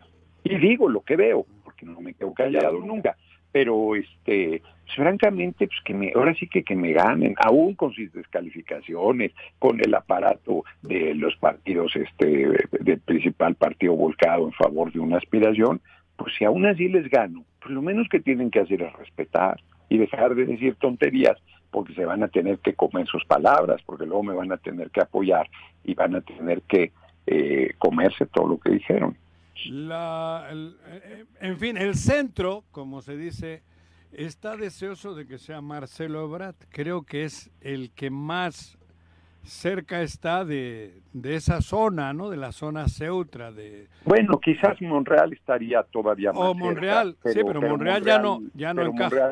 ya peló. Sí, yo, yo también creo lo mismo. Y, y, comparto contigo que que yo creo que a la derecha le incomodaría menos Marcelo, pero buscaría tirar pero buscaría tirarlo igual. Porque esa es la perversidad de la derecha, que en realidad ellos pues no están jugando limpio, ellos quisieran quien les eh, incomode menos y, de todos modos no lo van a dejar. Oye, Diputado, Pepe Casas acá de este lado, dos cosas. Una, eh, dime. ¿Qué reforzarías o qué le agregarías a este movimiento que inició el presidente, esta 4T? Y dos, tú tienes una, muy, una voz muy recia a nivel nacional en la Cámara Baja, ya vives en Morelos, no te olvides también de, de lo que está pasando acá en el Estado con, con, lo que está haciendo el gobernador, que ha también trasquiverjado y lastimado el nombre del movimiento y que, bueno, sabemos que tú estás en las cúpulas importantes del país y, que no te olvides de voltear a Morelos, que ya también te, te ha cobijado. Sí, no me olvido de Morelos, hombre, ha tenido una mala fortuna terrible porque lo gobernó el PRI cada vez peor. Cuando llegó el PAN, la gente lo vio con esperanza. Yo me daba, me aventaba por la ventana que, la, que Morelos, nada menos Morelos, hubiera votado por la derecha. Y este, y bueno, se dieron cuenta que se habían equivocado, aunque se tardaron un poco, y después votaron nada menos que por, por nuestro pues, por lo que fue nuestro movimiento hoy son los sepultureros del PRD y Graco siendo un hombre tan eh, capaz tan preparado eh, salió terriblemente centavero no hizo un gobierno espeluznante entonces este llegó nuestro movimiento además con un respaldo impresionante con Cuauhtémoc Blanco que no habíamos alcanzado a ver los atributos políticos que tenía, pero que había demostrado una enorme capacidad al superar toda la ofensiva interna que tuvo desde el municipio de Cuernavaca, lamentablemente pues se ha quedado, por decirlo suave, muy corto. Entonces sí tenemos que este, determinar una buena candidatura ahí de relevo eh, del gobierno de Morelos, porque la verdad es que, que sí, sí este, urge, urge un gobierno del pueblo que le responda a la gente. Y eso debe ser nuestros gobiernos, nadie tiene cheque en blanco y, y la verdad es que este sí, sí, sí es, sí es importante. Y yo he aprendido a amar particularmente Tepoztlán. La verdad es que este, pues, soy muy feliz ahí. Este, cuando me dicen esto que me comentaban de que mi genio, que no sé qué, hay hasta quien se atreve a decir que vaya a terapias puras tonterías. Este, les digo, pues yo voy con mi maestra a la montaña, me hace mucho bien las caminatas por la montaña y, y este, cada que puedo ahí, ahí estoy recorriéndola, ¿no? y, el daño que se ha hecho además, por ejemplo, ahí a la, a la montaña por la especulación eh, con las tierras. En el corredor Chichinauchi, exactamente. Nada más la montaña o uno que otro chamán, diputado. No, fíjate que solo la montaña, yo camino, es lo que lo que me gusta hacer y, me, y me va muy bien, me va muy bien. Decía una amiga que, que hoy, hoy cumpliría años, larga vida, mi hermanita María Fernanda Campauranga, que murió eh, hace poco tiempo, este, hoy es su cumpleaños, sería su cumpleaños justamente, decía que la vejez entraba por las piernas, entonces yo acabo el domingo de 63 y la verdad estoy al tiro, la montaña me ha ayudado mucho. Entonces sí, estoy consciente y no solo te ¿Qué cambios harías a la 4T? Te preguntó aquí ah, un miembro de Morena. Pues ya, ya lo adelantaba yo, hay que continuar, pero hay que profundizar, porque si no, se, profundiza, se detiene el movimiento.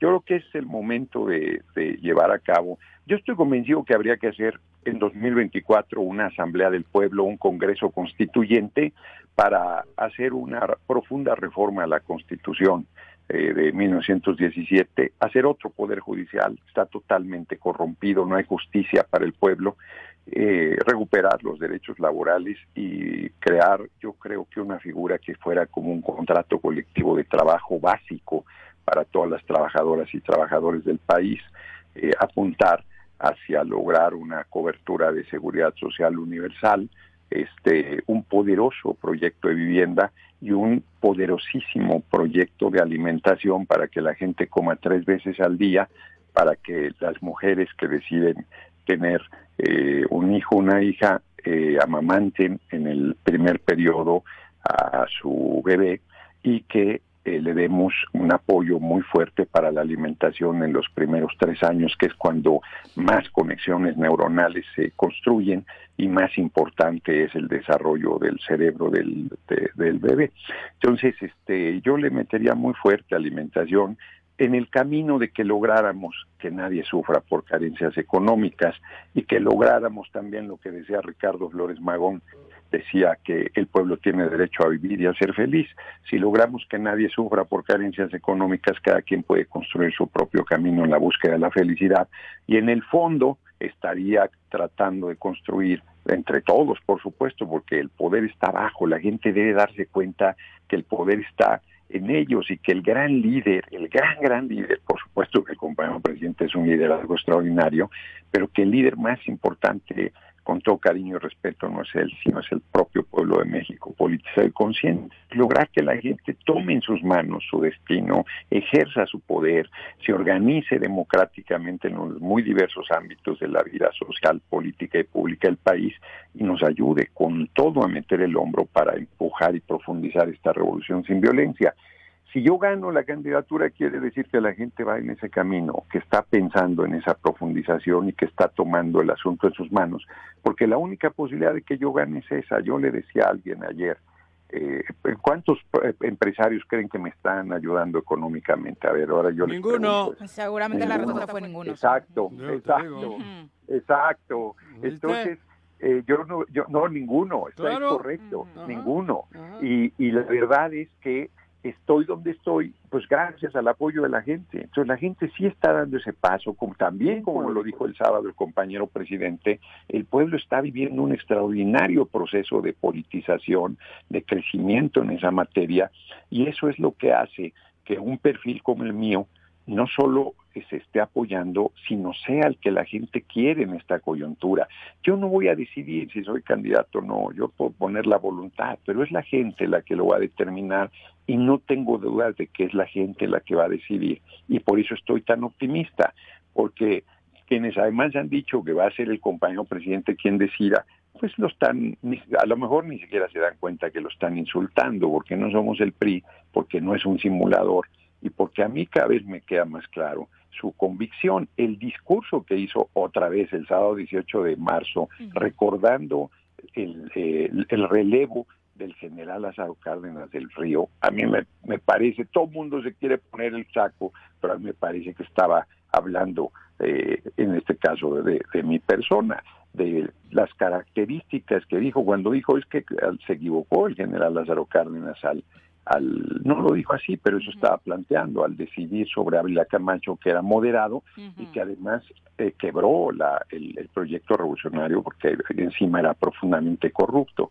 Eso no, no se no es lo mismo No, no, es lo mismo el compañero presidente que Mario Delgado, ¿eh? No, no es lo mismo. Pero ni parecido. Sí, no, claro que no. Y, y, finalmente el compañero presidente, pues es el, es el líder y va a poner mucho su parte en cuidar el proceso. Yo creo que habrá el acuerdo de que sea varias casas encuestadoras las que de manera simultánea levanten encuesta. Yo espero que haya acuerdo en que sea una sola pregunta, quién debe ser el candidato o candidata del movimiento de la coalición Morena PT Verde eh, a la presidencia y que este haya una auditoría eh, a la realización de la encuesta central eh, me parece que con esos elementos podríamos, nadie está cuestionando la encuesta, nadie está cuestionando que ese sea el mecanismo. Y yo, yo he platicado con todos mis compañeros y compañeras y la verdad es que en ninguno he visto la tensión natural, pero en ninguno he visto un ánimo rupturista, ni, ni siquiera en Monreal, que tanto lo descalificaban y que por cierto estuvo el sábado e hizo bien en estadio. Yo tenía preocupación de cómo le fuera a ir y la verdad es que estuvo bien, estuvo muy bien las cosas. Extraordinario. ¿Qué significó lo del sábado, diputado? ¿Era necesario? Algunos lo califican como un exceso político desde la presidencia, usando recursos públicos para organizar un evento para enaltecer la figura del presidente, según califican pues no, fue para defender la independencia y la soberanía nacional, el discurso que dio, que ya lo había dicho el 27 de noviembre y que otra vez dijo, no somos un protectorado, no somos una colonia, somos una nación independiente soberana. Solo con ese hecho, a mí se me olvida cualquier cosa donde pudiera haber discusión. Y me centro en el apoyo absoluto e incondicional al compañero presidente. Todo, todas las fuerzas políticas deberíamos cerrar filas en eso porque hay que recordar que lo reitera en el marco de recientes declaraciones injerencistas que inclusive llegaron a amenazar con intervención militar a, nuestro país, eh, con el pretexto del narco, y lo subrayo, con el pretexto, son unos hipócritas, el gobierno de Estados Unidos es el principal consumidor de drogas del mundo, su pueblo, y en la semana mostré un mapa donde los cárteles mexicanos son los que distribuyen droga en todo el territorio nacional y no han movido un dedo para resolver eso. Si quieren resolver ese tema, que empiecen por su territorio, es donde deberían desmantelarlos. Decía Citlali Hernández hace unos días en un programa en que coincidimos, que tú piensas en Colombia, en el Capo, y piensas en Pablo Escobar, piensas en México, piensas en el Chapo Guzmán y en Calderón y García Luna de la Mano. Y en Estados Unidos, ¿quién? No hay nombre, como si la droga llegara por Amazon o llegara por el, servicio postal de Estados Unidos. O sea, es evidente su hipocresía, es un motor de su economía junto con la venta de armas y me parece que hay que este, rechazar tajantemente todas esas eh, intenciones injerencistas, que además la derecha es simpática, dice, ellos militarizaron el país, dicen que nosotros lo hicimos, dicen repudiarlo y aplauden de pie la amenaza de intervención del ejército de Estados Unidos, son unos desvergonzados. Entonces ese solo tema sería razón suficiente, pero además hizo un recuento histórico muy importante, la importancia de nuestras empresas de de energía eh, Pemex y Comisión Federal de Electricidad, la importancia, es un recuento histórico verdaderamente extraordinario. Ningún presidente que yo recuerde se había atrevido públicamente a reconocer la grandeza de Madero y a también decir el error que tuvo de alejarse del pueblo, reivindicando por otro lado la enorme cercanía del presidente Lázaro Cárdenas, creando eh, organizaciones campesinas y sindicales que fueron pilares fundamentales para este, dar el paso a la expropiación petrolera. ¿Te quedarías con eso y no con la lectura de que fue una respuesta a lo que sucedió con la marcha del INE? No, hombre, no, hombre, en la calle nosotros les ganamos todo el tiempo. Ahí no competimos, avasallamos, igual que en las elecciones. Este, no, hombre, la marcha rosada eh, este eso pues, francamente es este patético. Nosotros defendemos la, patria la soberanía y ellos defienden a Lorenzo Córdoba que anda paseando en Estados Unidos ahí la llevan.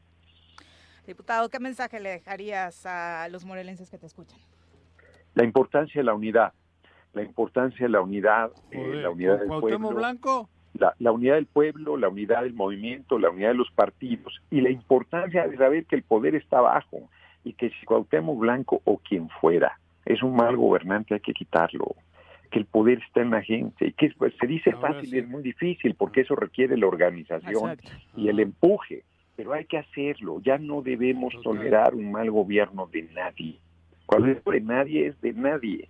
Y que eh, en ese sentido tenemos mucho por hacer. Tenemos que no solo incluir en las constituciones eh, locales la revocación del mandato, sino verdaderamente, bien, yo recorro mucho el país y no hay lugar donde no se quejen prácticamente, por ejemplo, en los alcaldes.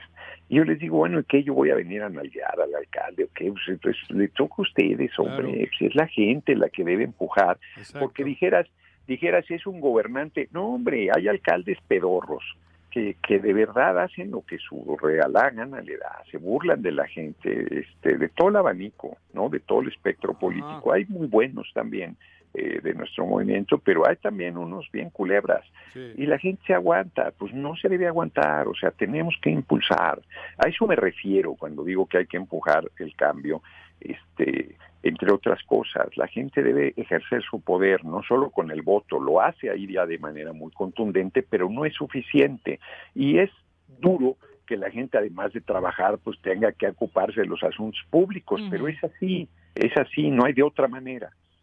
Oye, eh, cuando escuchaste la determinación del jurado estadounidense sobre esta, pues ya juicio final a García Luna, ¿cómo te sentó? ¿Lo viste?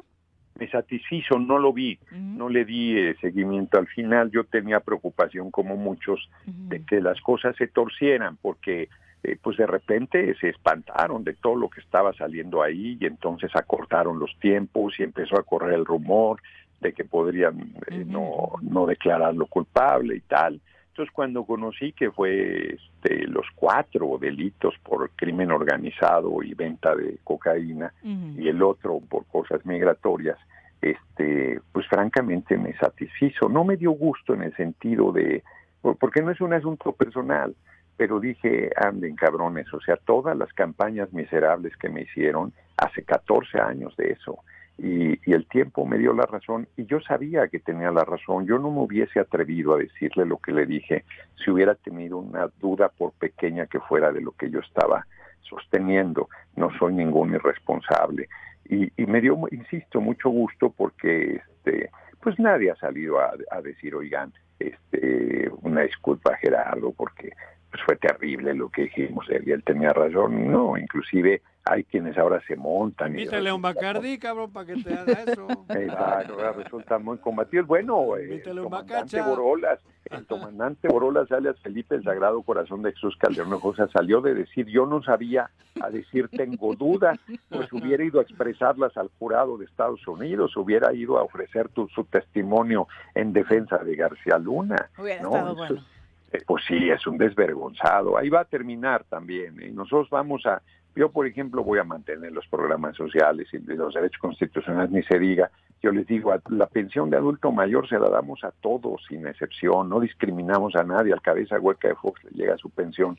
No conozco a nadie que la rechace. Y a, y, y a Calderón se la vamos a mandar a la cárcel, su pensión de adulto mayor. No vamos a discriminar a nadie. Muchas gracias por la comunicación, diputado. Muy buenos días. Al contrario, gracias a ustedes y qué bueno que hoy sí pudimos platicar sin ninguna interrupción. Un abrazote. Un abrazo, hasta luego. Ahí nos vemos. Son las 8 con 31. Volvemos.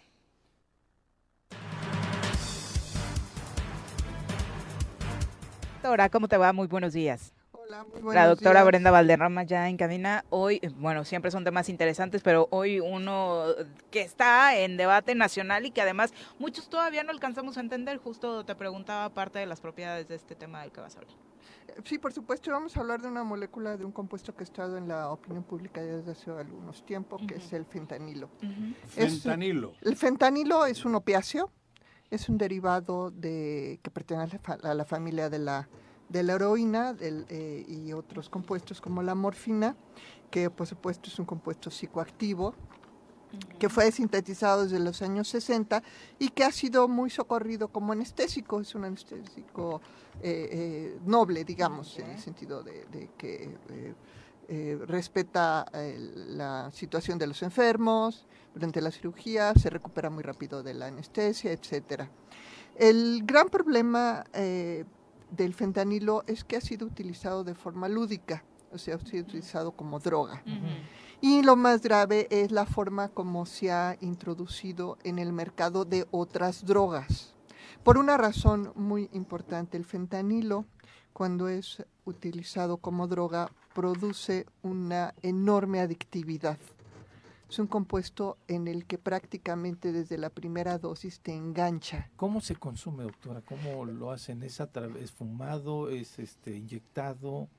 ¿Cómo es el, acceso a esta... Mira, eh, lo más grave es que la mayor parte de los usuarios de, drogas no saben que están consumiendo fentanilo. O sea, no es algo que busquen. El, eh, eh, es un compuesto que se está utilizando para adulterar otras drogas. El 90% de las muestras de heroína que han analizado en Estados Unidos vienen contaminadas con fentanilo. Y es una forma de asegurar la adictividad.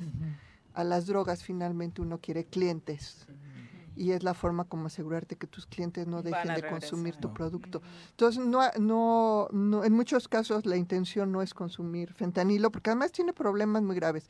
Dos miligramos de fentanilo son mortales.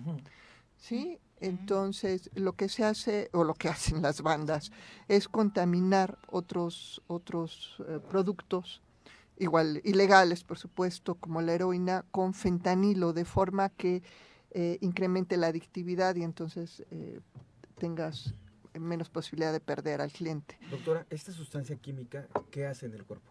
Es una es un anestésico, te droga, te eh, digo, es psicotrópico, te, altera, te altera tu percepción sensorial, ¿no? Algunas personas lo relajan, otras los ponen activos, te, te, te ponen el viaje, digamos que es lo que muchos... La marihuana también hace eso. Y también depende con qué vaya mezclado, por es lo que, es diferente. los sitios del cerebro que atacan los opiáceos son diferentes de los cannabinoides, por eso el efecto es ah. diferente también, en duración, en intensidad, en adictividad. Todo eso todo eso cambia entre uno y otro. Esto está en la familia de la heroína. Yo las veces que me fuma un canuto de marihuana, te relajas. O, te va a dar por llorar o te da por reír, quiero decir, en buena onda. Ah, claro, también es que depende de la persona. El estado anímico. El estado anímico a la persona. Y, pero aquí el problema es que tú puedes fumar, o cualquiera puede fumar marihuana y dejarlo y no volverlo a hacer toda su vida. El problema con el fentanilo es que te genera una enorme adictividad desde la primera. Ataca ya directamente a... Eh, mira, según lo que dice la DEA, se está comercializando en forma de polvo, vertido en gotas eh, sobre papel secante, en envases de gotas para los ojos o rociadores nasales, o en pastillas parecidas a las de otros ah, opioides recetados, que era lo que, lo que decía. O sea, ya lo meten como truco para engancharte. Y para engancharte y volverte cliente. No es que yo busque el fentanilo para drogarme. No la primera sino vez. que si, si eres Mira, tú que tienes el ojo rojo, te pones una gota de esas y me, se me va de vacaciones. Pero forever, dice. Que lo meten con una sustancia extra a lo que ya consume. Por ejemplo, el que consume cocaína, le ponen un poco más de fentanilo. Y, si la cocaína no era adictiva, con esto ya te enganchaste. claro, y, entonces está volviendo un problema de salud pública. Es correcto, Pepe. Y se está volviendo un problema de salud pública. Eh, sí, relativamente. Digo, eso le ha dado la madre eh, incluso al mercado del opio y de la marihuana, del de la amapola y eso dicen, ¿no? Un kilogramo, un kilogramo de fentanilo alcanza para fabricar un millón de dosis. Fíjate. Nada más calculen los pocos y muy escasos decomisos que ha habido en México, la cantidad de dosis que, se están fabricando en cada momento. Ahora, hay, hay problemas ¿De dónde graves. importan o cómo? Eh, eh, hay, hay... A ver, hay... ¿Laboratorios que lo hacen? Hay laboratorios que lo hacen. Híjole. ¿Sí? Hay un, gran productor que es Myanmar, que es un país que tiene una dictadura, que se ha vuelto productor de fentanilo. Eh, pero tiene su ruta, ¿no? Y luego eh, hay otros países que están produciendo fentanilo, México es uno de ellos, y además está importando el, la eh, forma la forma farmacéutica, el compuesto para, para en, en, en bulk, en lote, para fabricar las pastillas. Bueno, aquí el asunto y a lo que quería llegar es que eh, 70% de los consumidores de, fentanilo sufren sobredosis. ¿Sí? O sea, la probabilidad de que un consumidor de fentanilo muera por sobredosis es del 70%. Siete de cada diez no van a sobrevivir. es un número brutal. 106 mil estadounidenses murieron en 2021 por fentanilo. Por fentanilo. En México, en México por eso nos querían invadir. Dan 2.500. ¿Sí? ¿De sobredosis? De sobredosis. O sea, ya en México ya está empezando a repuntar como un problema de salud público. Eh, ¿Qué se puede hacer? A ver, lo que se puede hacer es eh, visualizarlo no como problema de seguridad, sino como problema de salud pública, y entonces generar esquemas de desintoxicación, tomando en cuenta que además es peor que la heroína, ¿no? La adictividad es peor que la heroína, no es un tema voluntario. Y eh, lo primero que tendríamos que hacer es desclasificar la naloxona. La naloxona es el antídoto para, para evitar la sobredosis. Para, para, para rescatar a los pacientes de la sobredosis y además ayudarlos en su proceso de desintoxicación. Y en, México, está, clasificado y no es posible conseguirlo es menos posible importarlo. Y el otro es que hay una iniciativa en el Senado desde el año pasado para reactivar el abasto de metadona. La metadona es el antídoto contra la heroína y mm. es parte del, del, proceso de recuperación para los pacientes que quieren desintoxicarse. Y funcionaría. Y funcionaría. Entonces, más que, más que suspender la importación de fentanilo como anestésico, lo que tenemos que hacer es importar naloxona o fabricarlo y desclasificarlo y reactivar el abasto tanto de naloxona como de metadona para ayudar a las personas eh, consumidoras para que no sobrevivan primero en caso de sufrir sobredosis y después puedan tener una recuperación eh, asesorada médicamente, ¿no? Y poder este, superar Sustituir su uso médico entonces no sería viable, doctor. Pues no, nos deja sin anestésicos. No hay una sustancia que pudiera funcionar. El, el, si por algo el fentanilo se ha posicionado como un buen anestésico es porque no hay otro mejor. Me decían que en febrero del año pasado Ricardo Monreal presentó una iniciativa en el Senado para eliminar la naloxona de esta desclasificación, o sea, desclasificarla, vaya. Sí, y desafortunadamente no, trascendió. No trascendió ni para la naloxona ni para la metadona. Los dos productos siguen clasificados, no hay abasto y no hay ningún programa ni de gobierno federal ni de gobiernos estatales para ayudar a las personas que han caído en la adicción por fentanilo. Entonces tu postura sería primero eh, trabajar este tema para contrarrestar los efectos y frenar la adicción. Y luego que sigan su, su, su, proyecto de seguridad pública, eso es otra cosa. Y tienen que ir de la mano. Pero de, este, eh, olvidar que el asunto es un problema de salud pública, que siete de cada diez personas que consumen fentanilo están en riesgo de sufrir sobredosis y que eh, no hay manera de hacerlo si no se tiene un fármaco que sea un antídoto para el compuesto. Acuérdense que son... ¿Con qué nombre sale en la calle eso? ¿Ah, sí? Ah, bueno, es que no, como dice la doctora, no no vas y pides fentanilo, viene mezclado con a mí me lo que está diciendo ahorita la doctora, porque quienes consumen cocaína y tienen ahí su tema controlado de alguna manera. Sí, viene mezclado con un poquito de esta madre y ya. La comercialización es precisamente porque los grupos de la delincuencia organizada lo están usando mezclado con mezclado las drogas que ya estamos usando, ¿no? Sí, es para, para potenciar la adicción, y pero con el riesgo que conlleva, porque además, por supuesto, no es un producto puro. Y aparte de que viene mezclado con otros compuestos que hacen daño a la salud, si se te pasa un poquitito, un microgramo, lo matas. Ajá. O sea, pierdes el cliente. Van 100 mil muertos en Estados Unidos y 2.500 en México. La mezcla con la cocaína, con o sea, no sabemos qué efectos da, ¿no? Es como si agarras el CBD, pues ese es Yo para calmarte. El THC es para alucinar. Pero que en este, que te metan en otras drogas, eh, esto está, no sé qué efectos puede tener en el cuerpo cada quien. Pues bueno, te digo, siete de días te, te puede ah, dar sobredosis. y el tema ahorita es, porque además yo tuve eh, el acercamiento, yo no conocía lo de la naloxona, ¿no? Pero recientemente vi un artículo, estaba leyéndolo, pero además la preocupación que se tiene con este Spring Break que se viene, de cuántos chavos y cuánta cantidad de droga van a poder vender este, estos grupos delincuenciales pero ellos son ellos el riesgo que hay de que estos chavos puedan tener una sobredosis y se mueran en Cancún. Mm, nosotros la posibilidad de tenerles no, no la naloxona para no poderlos, si no podemos atender los 2.500 mexicanos, imagínate eh, atender bueno, además casos importados. Si no la, muy breve. La, eh, en su momento la pseudofedrina se, se, también se prohibió porque le quitaban ese compuesto activo para hacer anfetaminas. En este caso el fentanilo eh, médicamente lo tienen los médicos y también hay, se lo están robando este, para, para surtir. El, este, no, esto llega por, Son vías por, diferentes, por ambos, por, por, los puertos. Sí. Sí, no tiene absolutamente nada que ver. Chingón Lono, ¿cómo no, era llegó. No tiene llegó cabrón, ese traía así, ese tenía los millones de dólares en un cuarto trayendo esa madre. No, bueno, eso no existía en ese tiempo. Bueno, eran otros. trayendo otro Pero bueno, precursores. Ajá, Exacto, eso. Sí, Así. hay un mercado de precursores, hay una ruta de precursores, eso exportamos. Eso. Por otro lado, tenemos las ampolletas que se ponen a los pacientes, que esos sí son compuestos puros, regulados, con permisos de importación, con permisos de COFEPRIS, seguros.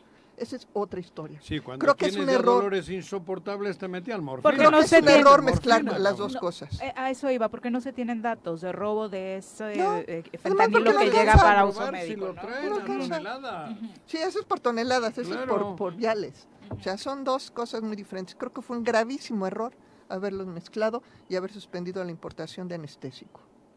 Y espero que re- re- este, recapaciten y se recuperen. Doctora, muchas gracias. Gracias, tema. Muy doctora. buenos días. Joder. Son solo seis toneladas han temblar. decomisado en lo que va del año de fentanilo, ¿no? Cada, es- cada pues, no. kilo produce un millón de dosis, multiplícalo. ujú. 8 con 46, volvemos. Bueno, vamos a, a mensajitos del público rápidamente. Eh, Vicky Jarquín, muchas gracias. Dice, sí, hay que asumir nuestra responsabilidad eh, en torno a la elección de nuestras autoridades y estar muy, pendi- estar muy pendientes de lo que vamos a hacer eh, pues en las próximas elecciones. Eh, Abelardo Maya también nos manda saludos. Dice, esos que se dicen miembros de Morena, a mi parecer son oportunistas, así como es Cuauhtémoc. Eh, ojalá que no anden de... No, la Real Academia Ya le puso otro nombre. le puso otro ya nombre le a puso otro Cuauhtémoc, según Pepe Casa. Bueno, son las 8 con 46 de la mañana. Vamos a saludar con muchísimo gusto a la doctora Donají Domínguez, presidenta de la Fundación Lupus Morelos. Bienvenida, Donají. Hace un buen rato que no nos saludábamos sí. en cabina. Ya tenía Qué mucho rato gusto. que no te veía. Aquí estamos. Buen día. Bienvenida. Oye, una actividad muy fuerte desde hace muchos años en torno a lupus que ahora está ya plasmada en, en historias de vida a través de un libro. Fíjate que ya se cristalizó esto y ya se volvió pues algo físico, concreto. Sabes que llevamos 10 años con la fundación trabajando aquí en el estado de Morelos. Y bueno, particularmente este es el resultado de un taller de escritura biográfica autoinmune. Somos eh, seis pacientes con diferentes enfermedades autoinmunes, no solo lupus. Ok. que bueno, pues tratamos de plantear lo que implica el duelo de vivir una enfermedad crónica de este tipo, catastrófica, porque así lo es, y tratar de pues mutarla en, en un texto que al final inspire a otros pacientes que, ten- que tengan y que vivan una enfermedad. Tú, eh, obviamente, nos has compartido tu historia con el lupus y es precisamente parte del trabajo que has hecho. ¿Viene tu historia dentro Sí, de este viene mi libro? historia, Viri, este, eh, bueno, eh, pues se llama Invisibles porque justo lo que pretende es eso, visibilizar estas enfermedades que tienden a ser eh, pues justo muy muy anuladas porque no se ven, ¿no? Yo tengo lupus desde hace 18 años y bueno, pues he transitado por episodios eh, pues de, de dolor muy intenso y pues particularmente en mi caso falla renal, ahorita pues estoy en una fase inactiva. Pero bueno, pues tenemos en la asociación más de 160 miembros, de los cuales el 20% están en diálisis, mujeres jóvenes. Yo comencé con el diagnóstico a los 17, por ejemplo.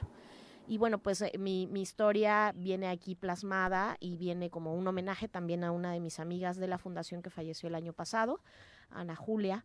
Y bueno, pues eso, pues pretender eh, tratar de entretejer estas historias y darles un significado distinto, más allá de, de pues, eh, eh, lo dramático que pueda sonar. ¿Cómo se coordinaron estos esfuerzos? Sabemos, por ejemplo, eh, los gobiernos, el estatal, desde hace muchos años tiene este programa de Mujer Escribir Cambia tu Vida, hablando de la resignificación precisamente de todas estas etapas eh, terribles que en la vida de muchas mujeres se han suscitado y que a través de la escritura se permite mm, resolver, ¿no? O desahogar. En tu caso, eh, cuéntanos un poquito quién lo coordinó y de qué forma sientes que te ayudó. Pues mira, suena un poco de a queja, pero pues tú sabes que la labor que hemos hecho en Lupus Morelos ha sido autosustentable, totalmente particular, eh, pues eh, nosotros creo que también no hemos tenido mucho mucha posibilidad de abrir nosotros espacios de gobierno, entonces es un esfuerzo de la fundación de las Ok. autoras, eh, Ujú. pues autosustentable totalmente. Y bueno, todo surgió porque María Carreón, quien es psicoanalista, eh, pues nos coordinó en el taller, nos tallereó en Zoom, Ok. digamos, nuestros textos. Eh, trabajamos en ellos alrededor de, de cuatro meses y el- al final lo que hicimos fue concretarlos. Viene una autora oaxaqueña que es quien pinta también la portada. Tiene Qué las, portada. sí, Sí. justo es un alebrije porque así se tornan este tipo de enfermedades, ¿no? Como, como justo con muchas caras. El lupus particularmente es una enfermedad la- llamada la de las mil caras pues porque tiene muchas aristas. Y ella es autora de uno de los textos y también es quien nos manejó las ilustraciones. Entonces es un proyecto propio, totalmente autosustentable. Son seis historias, son siete, pero una de ellas es de quien coordinó, que es psicoanalista María Carrión, y seis pacientes, que serían seis historias de pacientes, digamos. Oye, veo por acá el nombre de Daniel Cetina, un querido amigo nuestro. Sí, fíjate que él fue el, editor, ah, él fue Infinita, fue quien, quien nos trabajó la edición. Y bueno, pues también es, es bonito, más allá de, que, bueno, cuando lo lees tiene mucha, mucho significado y un rollo pues muy emocional, es un libro también muy bonito. Oye, ¿dónde se va a presentar y dónde lo podemos conseguir? Pues justo eso, a eso vengo a invitarlos. Eh, se va a presentar el día sábado a las 11 de la mañana en el Centro Cultural Pedro López Elías, en Tepoztlán, que siempre también el Centro Cultural nos abre las puertas y ahí vamos a estar vendiendo los libros y también quien quiera adquirirlos, que quiera saber más, no solo los pacientes, sino también las redes de, personas, si tú conoces una, una persona con alguna enfermedad autoinmune y quieres saber más de cómo se transita una enfermedad, puedes conseguirlo a través de la página de la Fundación Lupus Morelos, Facebook, Twitter e Instagram. Perfecto, Don Ají, muchas gracias por acompañarnos gracias y felicidades a ustedes. por el proyecto. Muchas gracias. Vamos a clase de feminismo así directito. Natsieli Carranco, ¿cómo te va? Muy buenos días. el tiempo se fue como agua. Sí, por culpa de los amigos de Juan. Sí, ah, los estuve escuchando. Muy bien, muy bien. La verdad es que a mí Noroña me parece fantástico. Es una de las personas que me parece ah, brillante para, se ilumina las para su, de, su discurso. También en Tepoztlán, por cierto, ¿no? Hablaba hace ratito de lo que le maravilla a la montaña. Sí, sí, sí. es, es muy criticado, pero a mí la verdad es que me gusta su postura.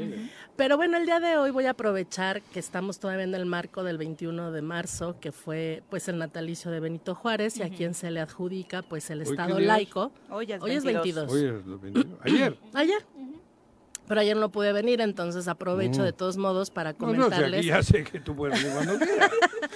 y, y, espérate, porque un día de estos me ves aquí diario. ¿Ah, estoy trabajando en eso, estoy todavía convenciendo a, a producción.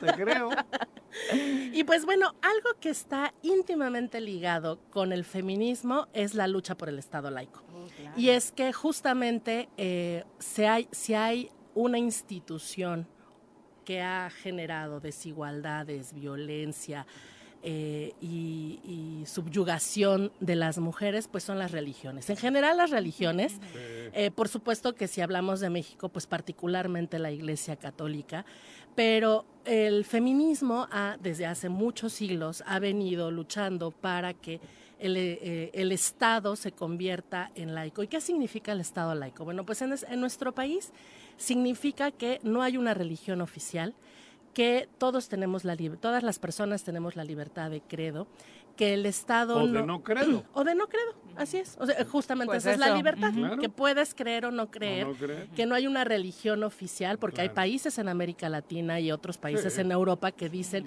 la religión oficial de este país es la católica, la luteriana, la etcétera, ¿no? cualquiera que les guste. Pero en este país no. Y esa separación entre Estado e Iglesia implica que además también no deberíamos darle eh, privilegios a estas iglesias como no pagar impuestos, como regalarles bienes. Eh, Terrenos, ¿no? Exacto, bienes inmuebles. Eh, pero aquí es laica, pero, pero, pero. Claro, o sea, no significa... Pero, pero, pero, es que parece que hay que ir a pedirle permiso al obispo y hacerse la foto como diciendo, porque tenemos, tenemos un país... Ni digas que tus amigos diputados locales ¿Eh? fueron a platicar con él después de la presentación del aborto, ¿no? Como dijo Einstein, ¿no? Sí, y podemos ver todos los días a, a, funcionarios públicos, presidentes municipales, gobernadores, que traen el Jesús en la boca todo el tiempo, que Dios te bendiga, que Dios te dé más. Eso que es otra cosa. ¿no?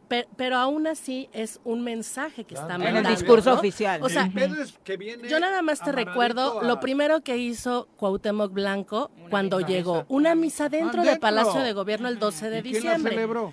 Pues un cura. cura, obviamente. Eso, atenta contra el Estado laico. ha habido grandes intentos porque el, el, Estado no permita ciertas eh, manifestaciones de, de ritos o sí, de ritos religiosos, pero pues dependiendo de quién esté ah, en el poder es lo que hace. algo, no, algo... tiene mucho que se prohibió que tener imágenes religiosas en las instituciones públicas. Porque, tú llegabas a la oficina de educación o de salud y tenían un Cristo. Y eso es justamente lo que, lo que luchamos las feministas, porque mucho de, de lo que nos ha sucedido en desigualdad tiene que ver con las religiones. Las religiones cualquiera que ésta sea, pero me voy a referir especialmente a la católica porque es la que más eh, padecemos en este país. Sí. Solo había apóstoles, no apóstolas. Y, las monjas están al servicio de los sacerdotes, no pueden oficiar una misa, no ah. pueden consagrar. O sea, el poder que tienen los sacerdotes, el papa, etcétera, solamente es para los hombres, son privilegios. Pero eso, digamos, para quienes están dentro de la, religión.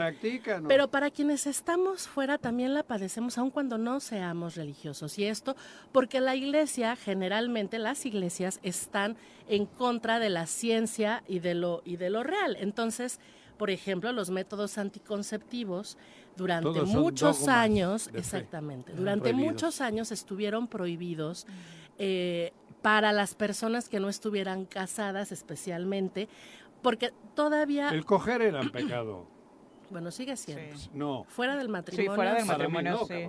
ah, estamos hablando de las religiones. Estamos hablando de las religiones. Y entonces todas esas circunstancias. Por eso hasta que no diga el Papa Francisco que sí. ah, cabrón. Ah, cabrón. Pero, pero el acceso a métodos anticonceptivos, los derechos para poder divorciarte, el, la violencia familiar, denunciarla está mal visto por la Iglesia Católica, por esta jerarquía que domina las decisiones personales y privadas de la gente que creen ellos. Entonces, si sale un obispo, claro, son, controles, es poder. Entonces, si sale un obispo, si sale un sacerdote y les dice en la homilía, que no denuncien, que primero la familia, que de su cruz, que el marido que la golpea, que no usen métodos anticonceptivos las dos mujeres. Dos hermanos solteros, uno va a cura y otro se queda soltero, y el cura tiene más sobrinos que el otro, cabrón. ¿Por qué será?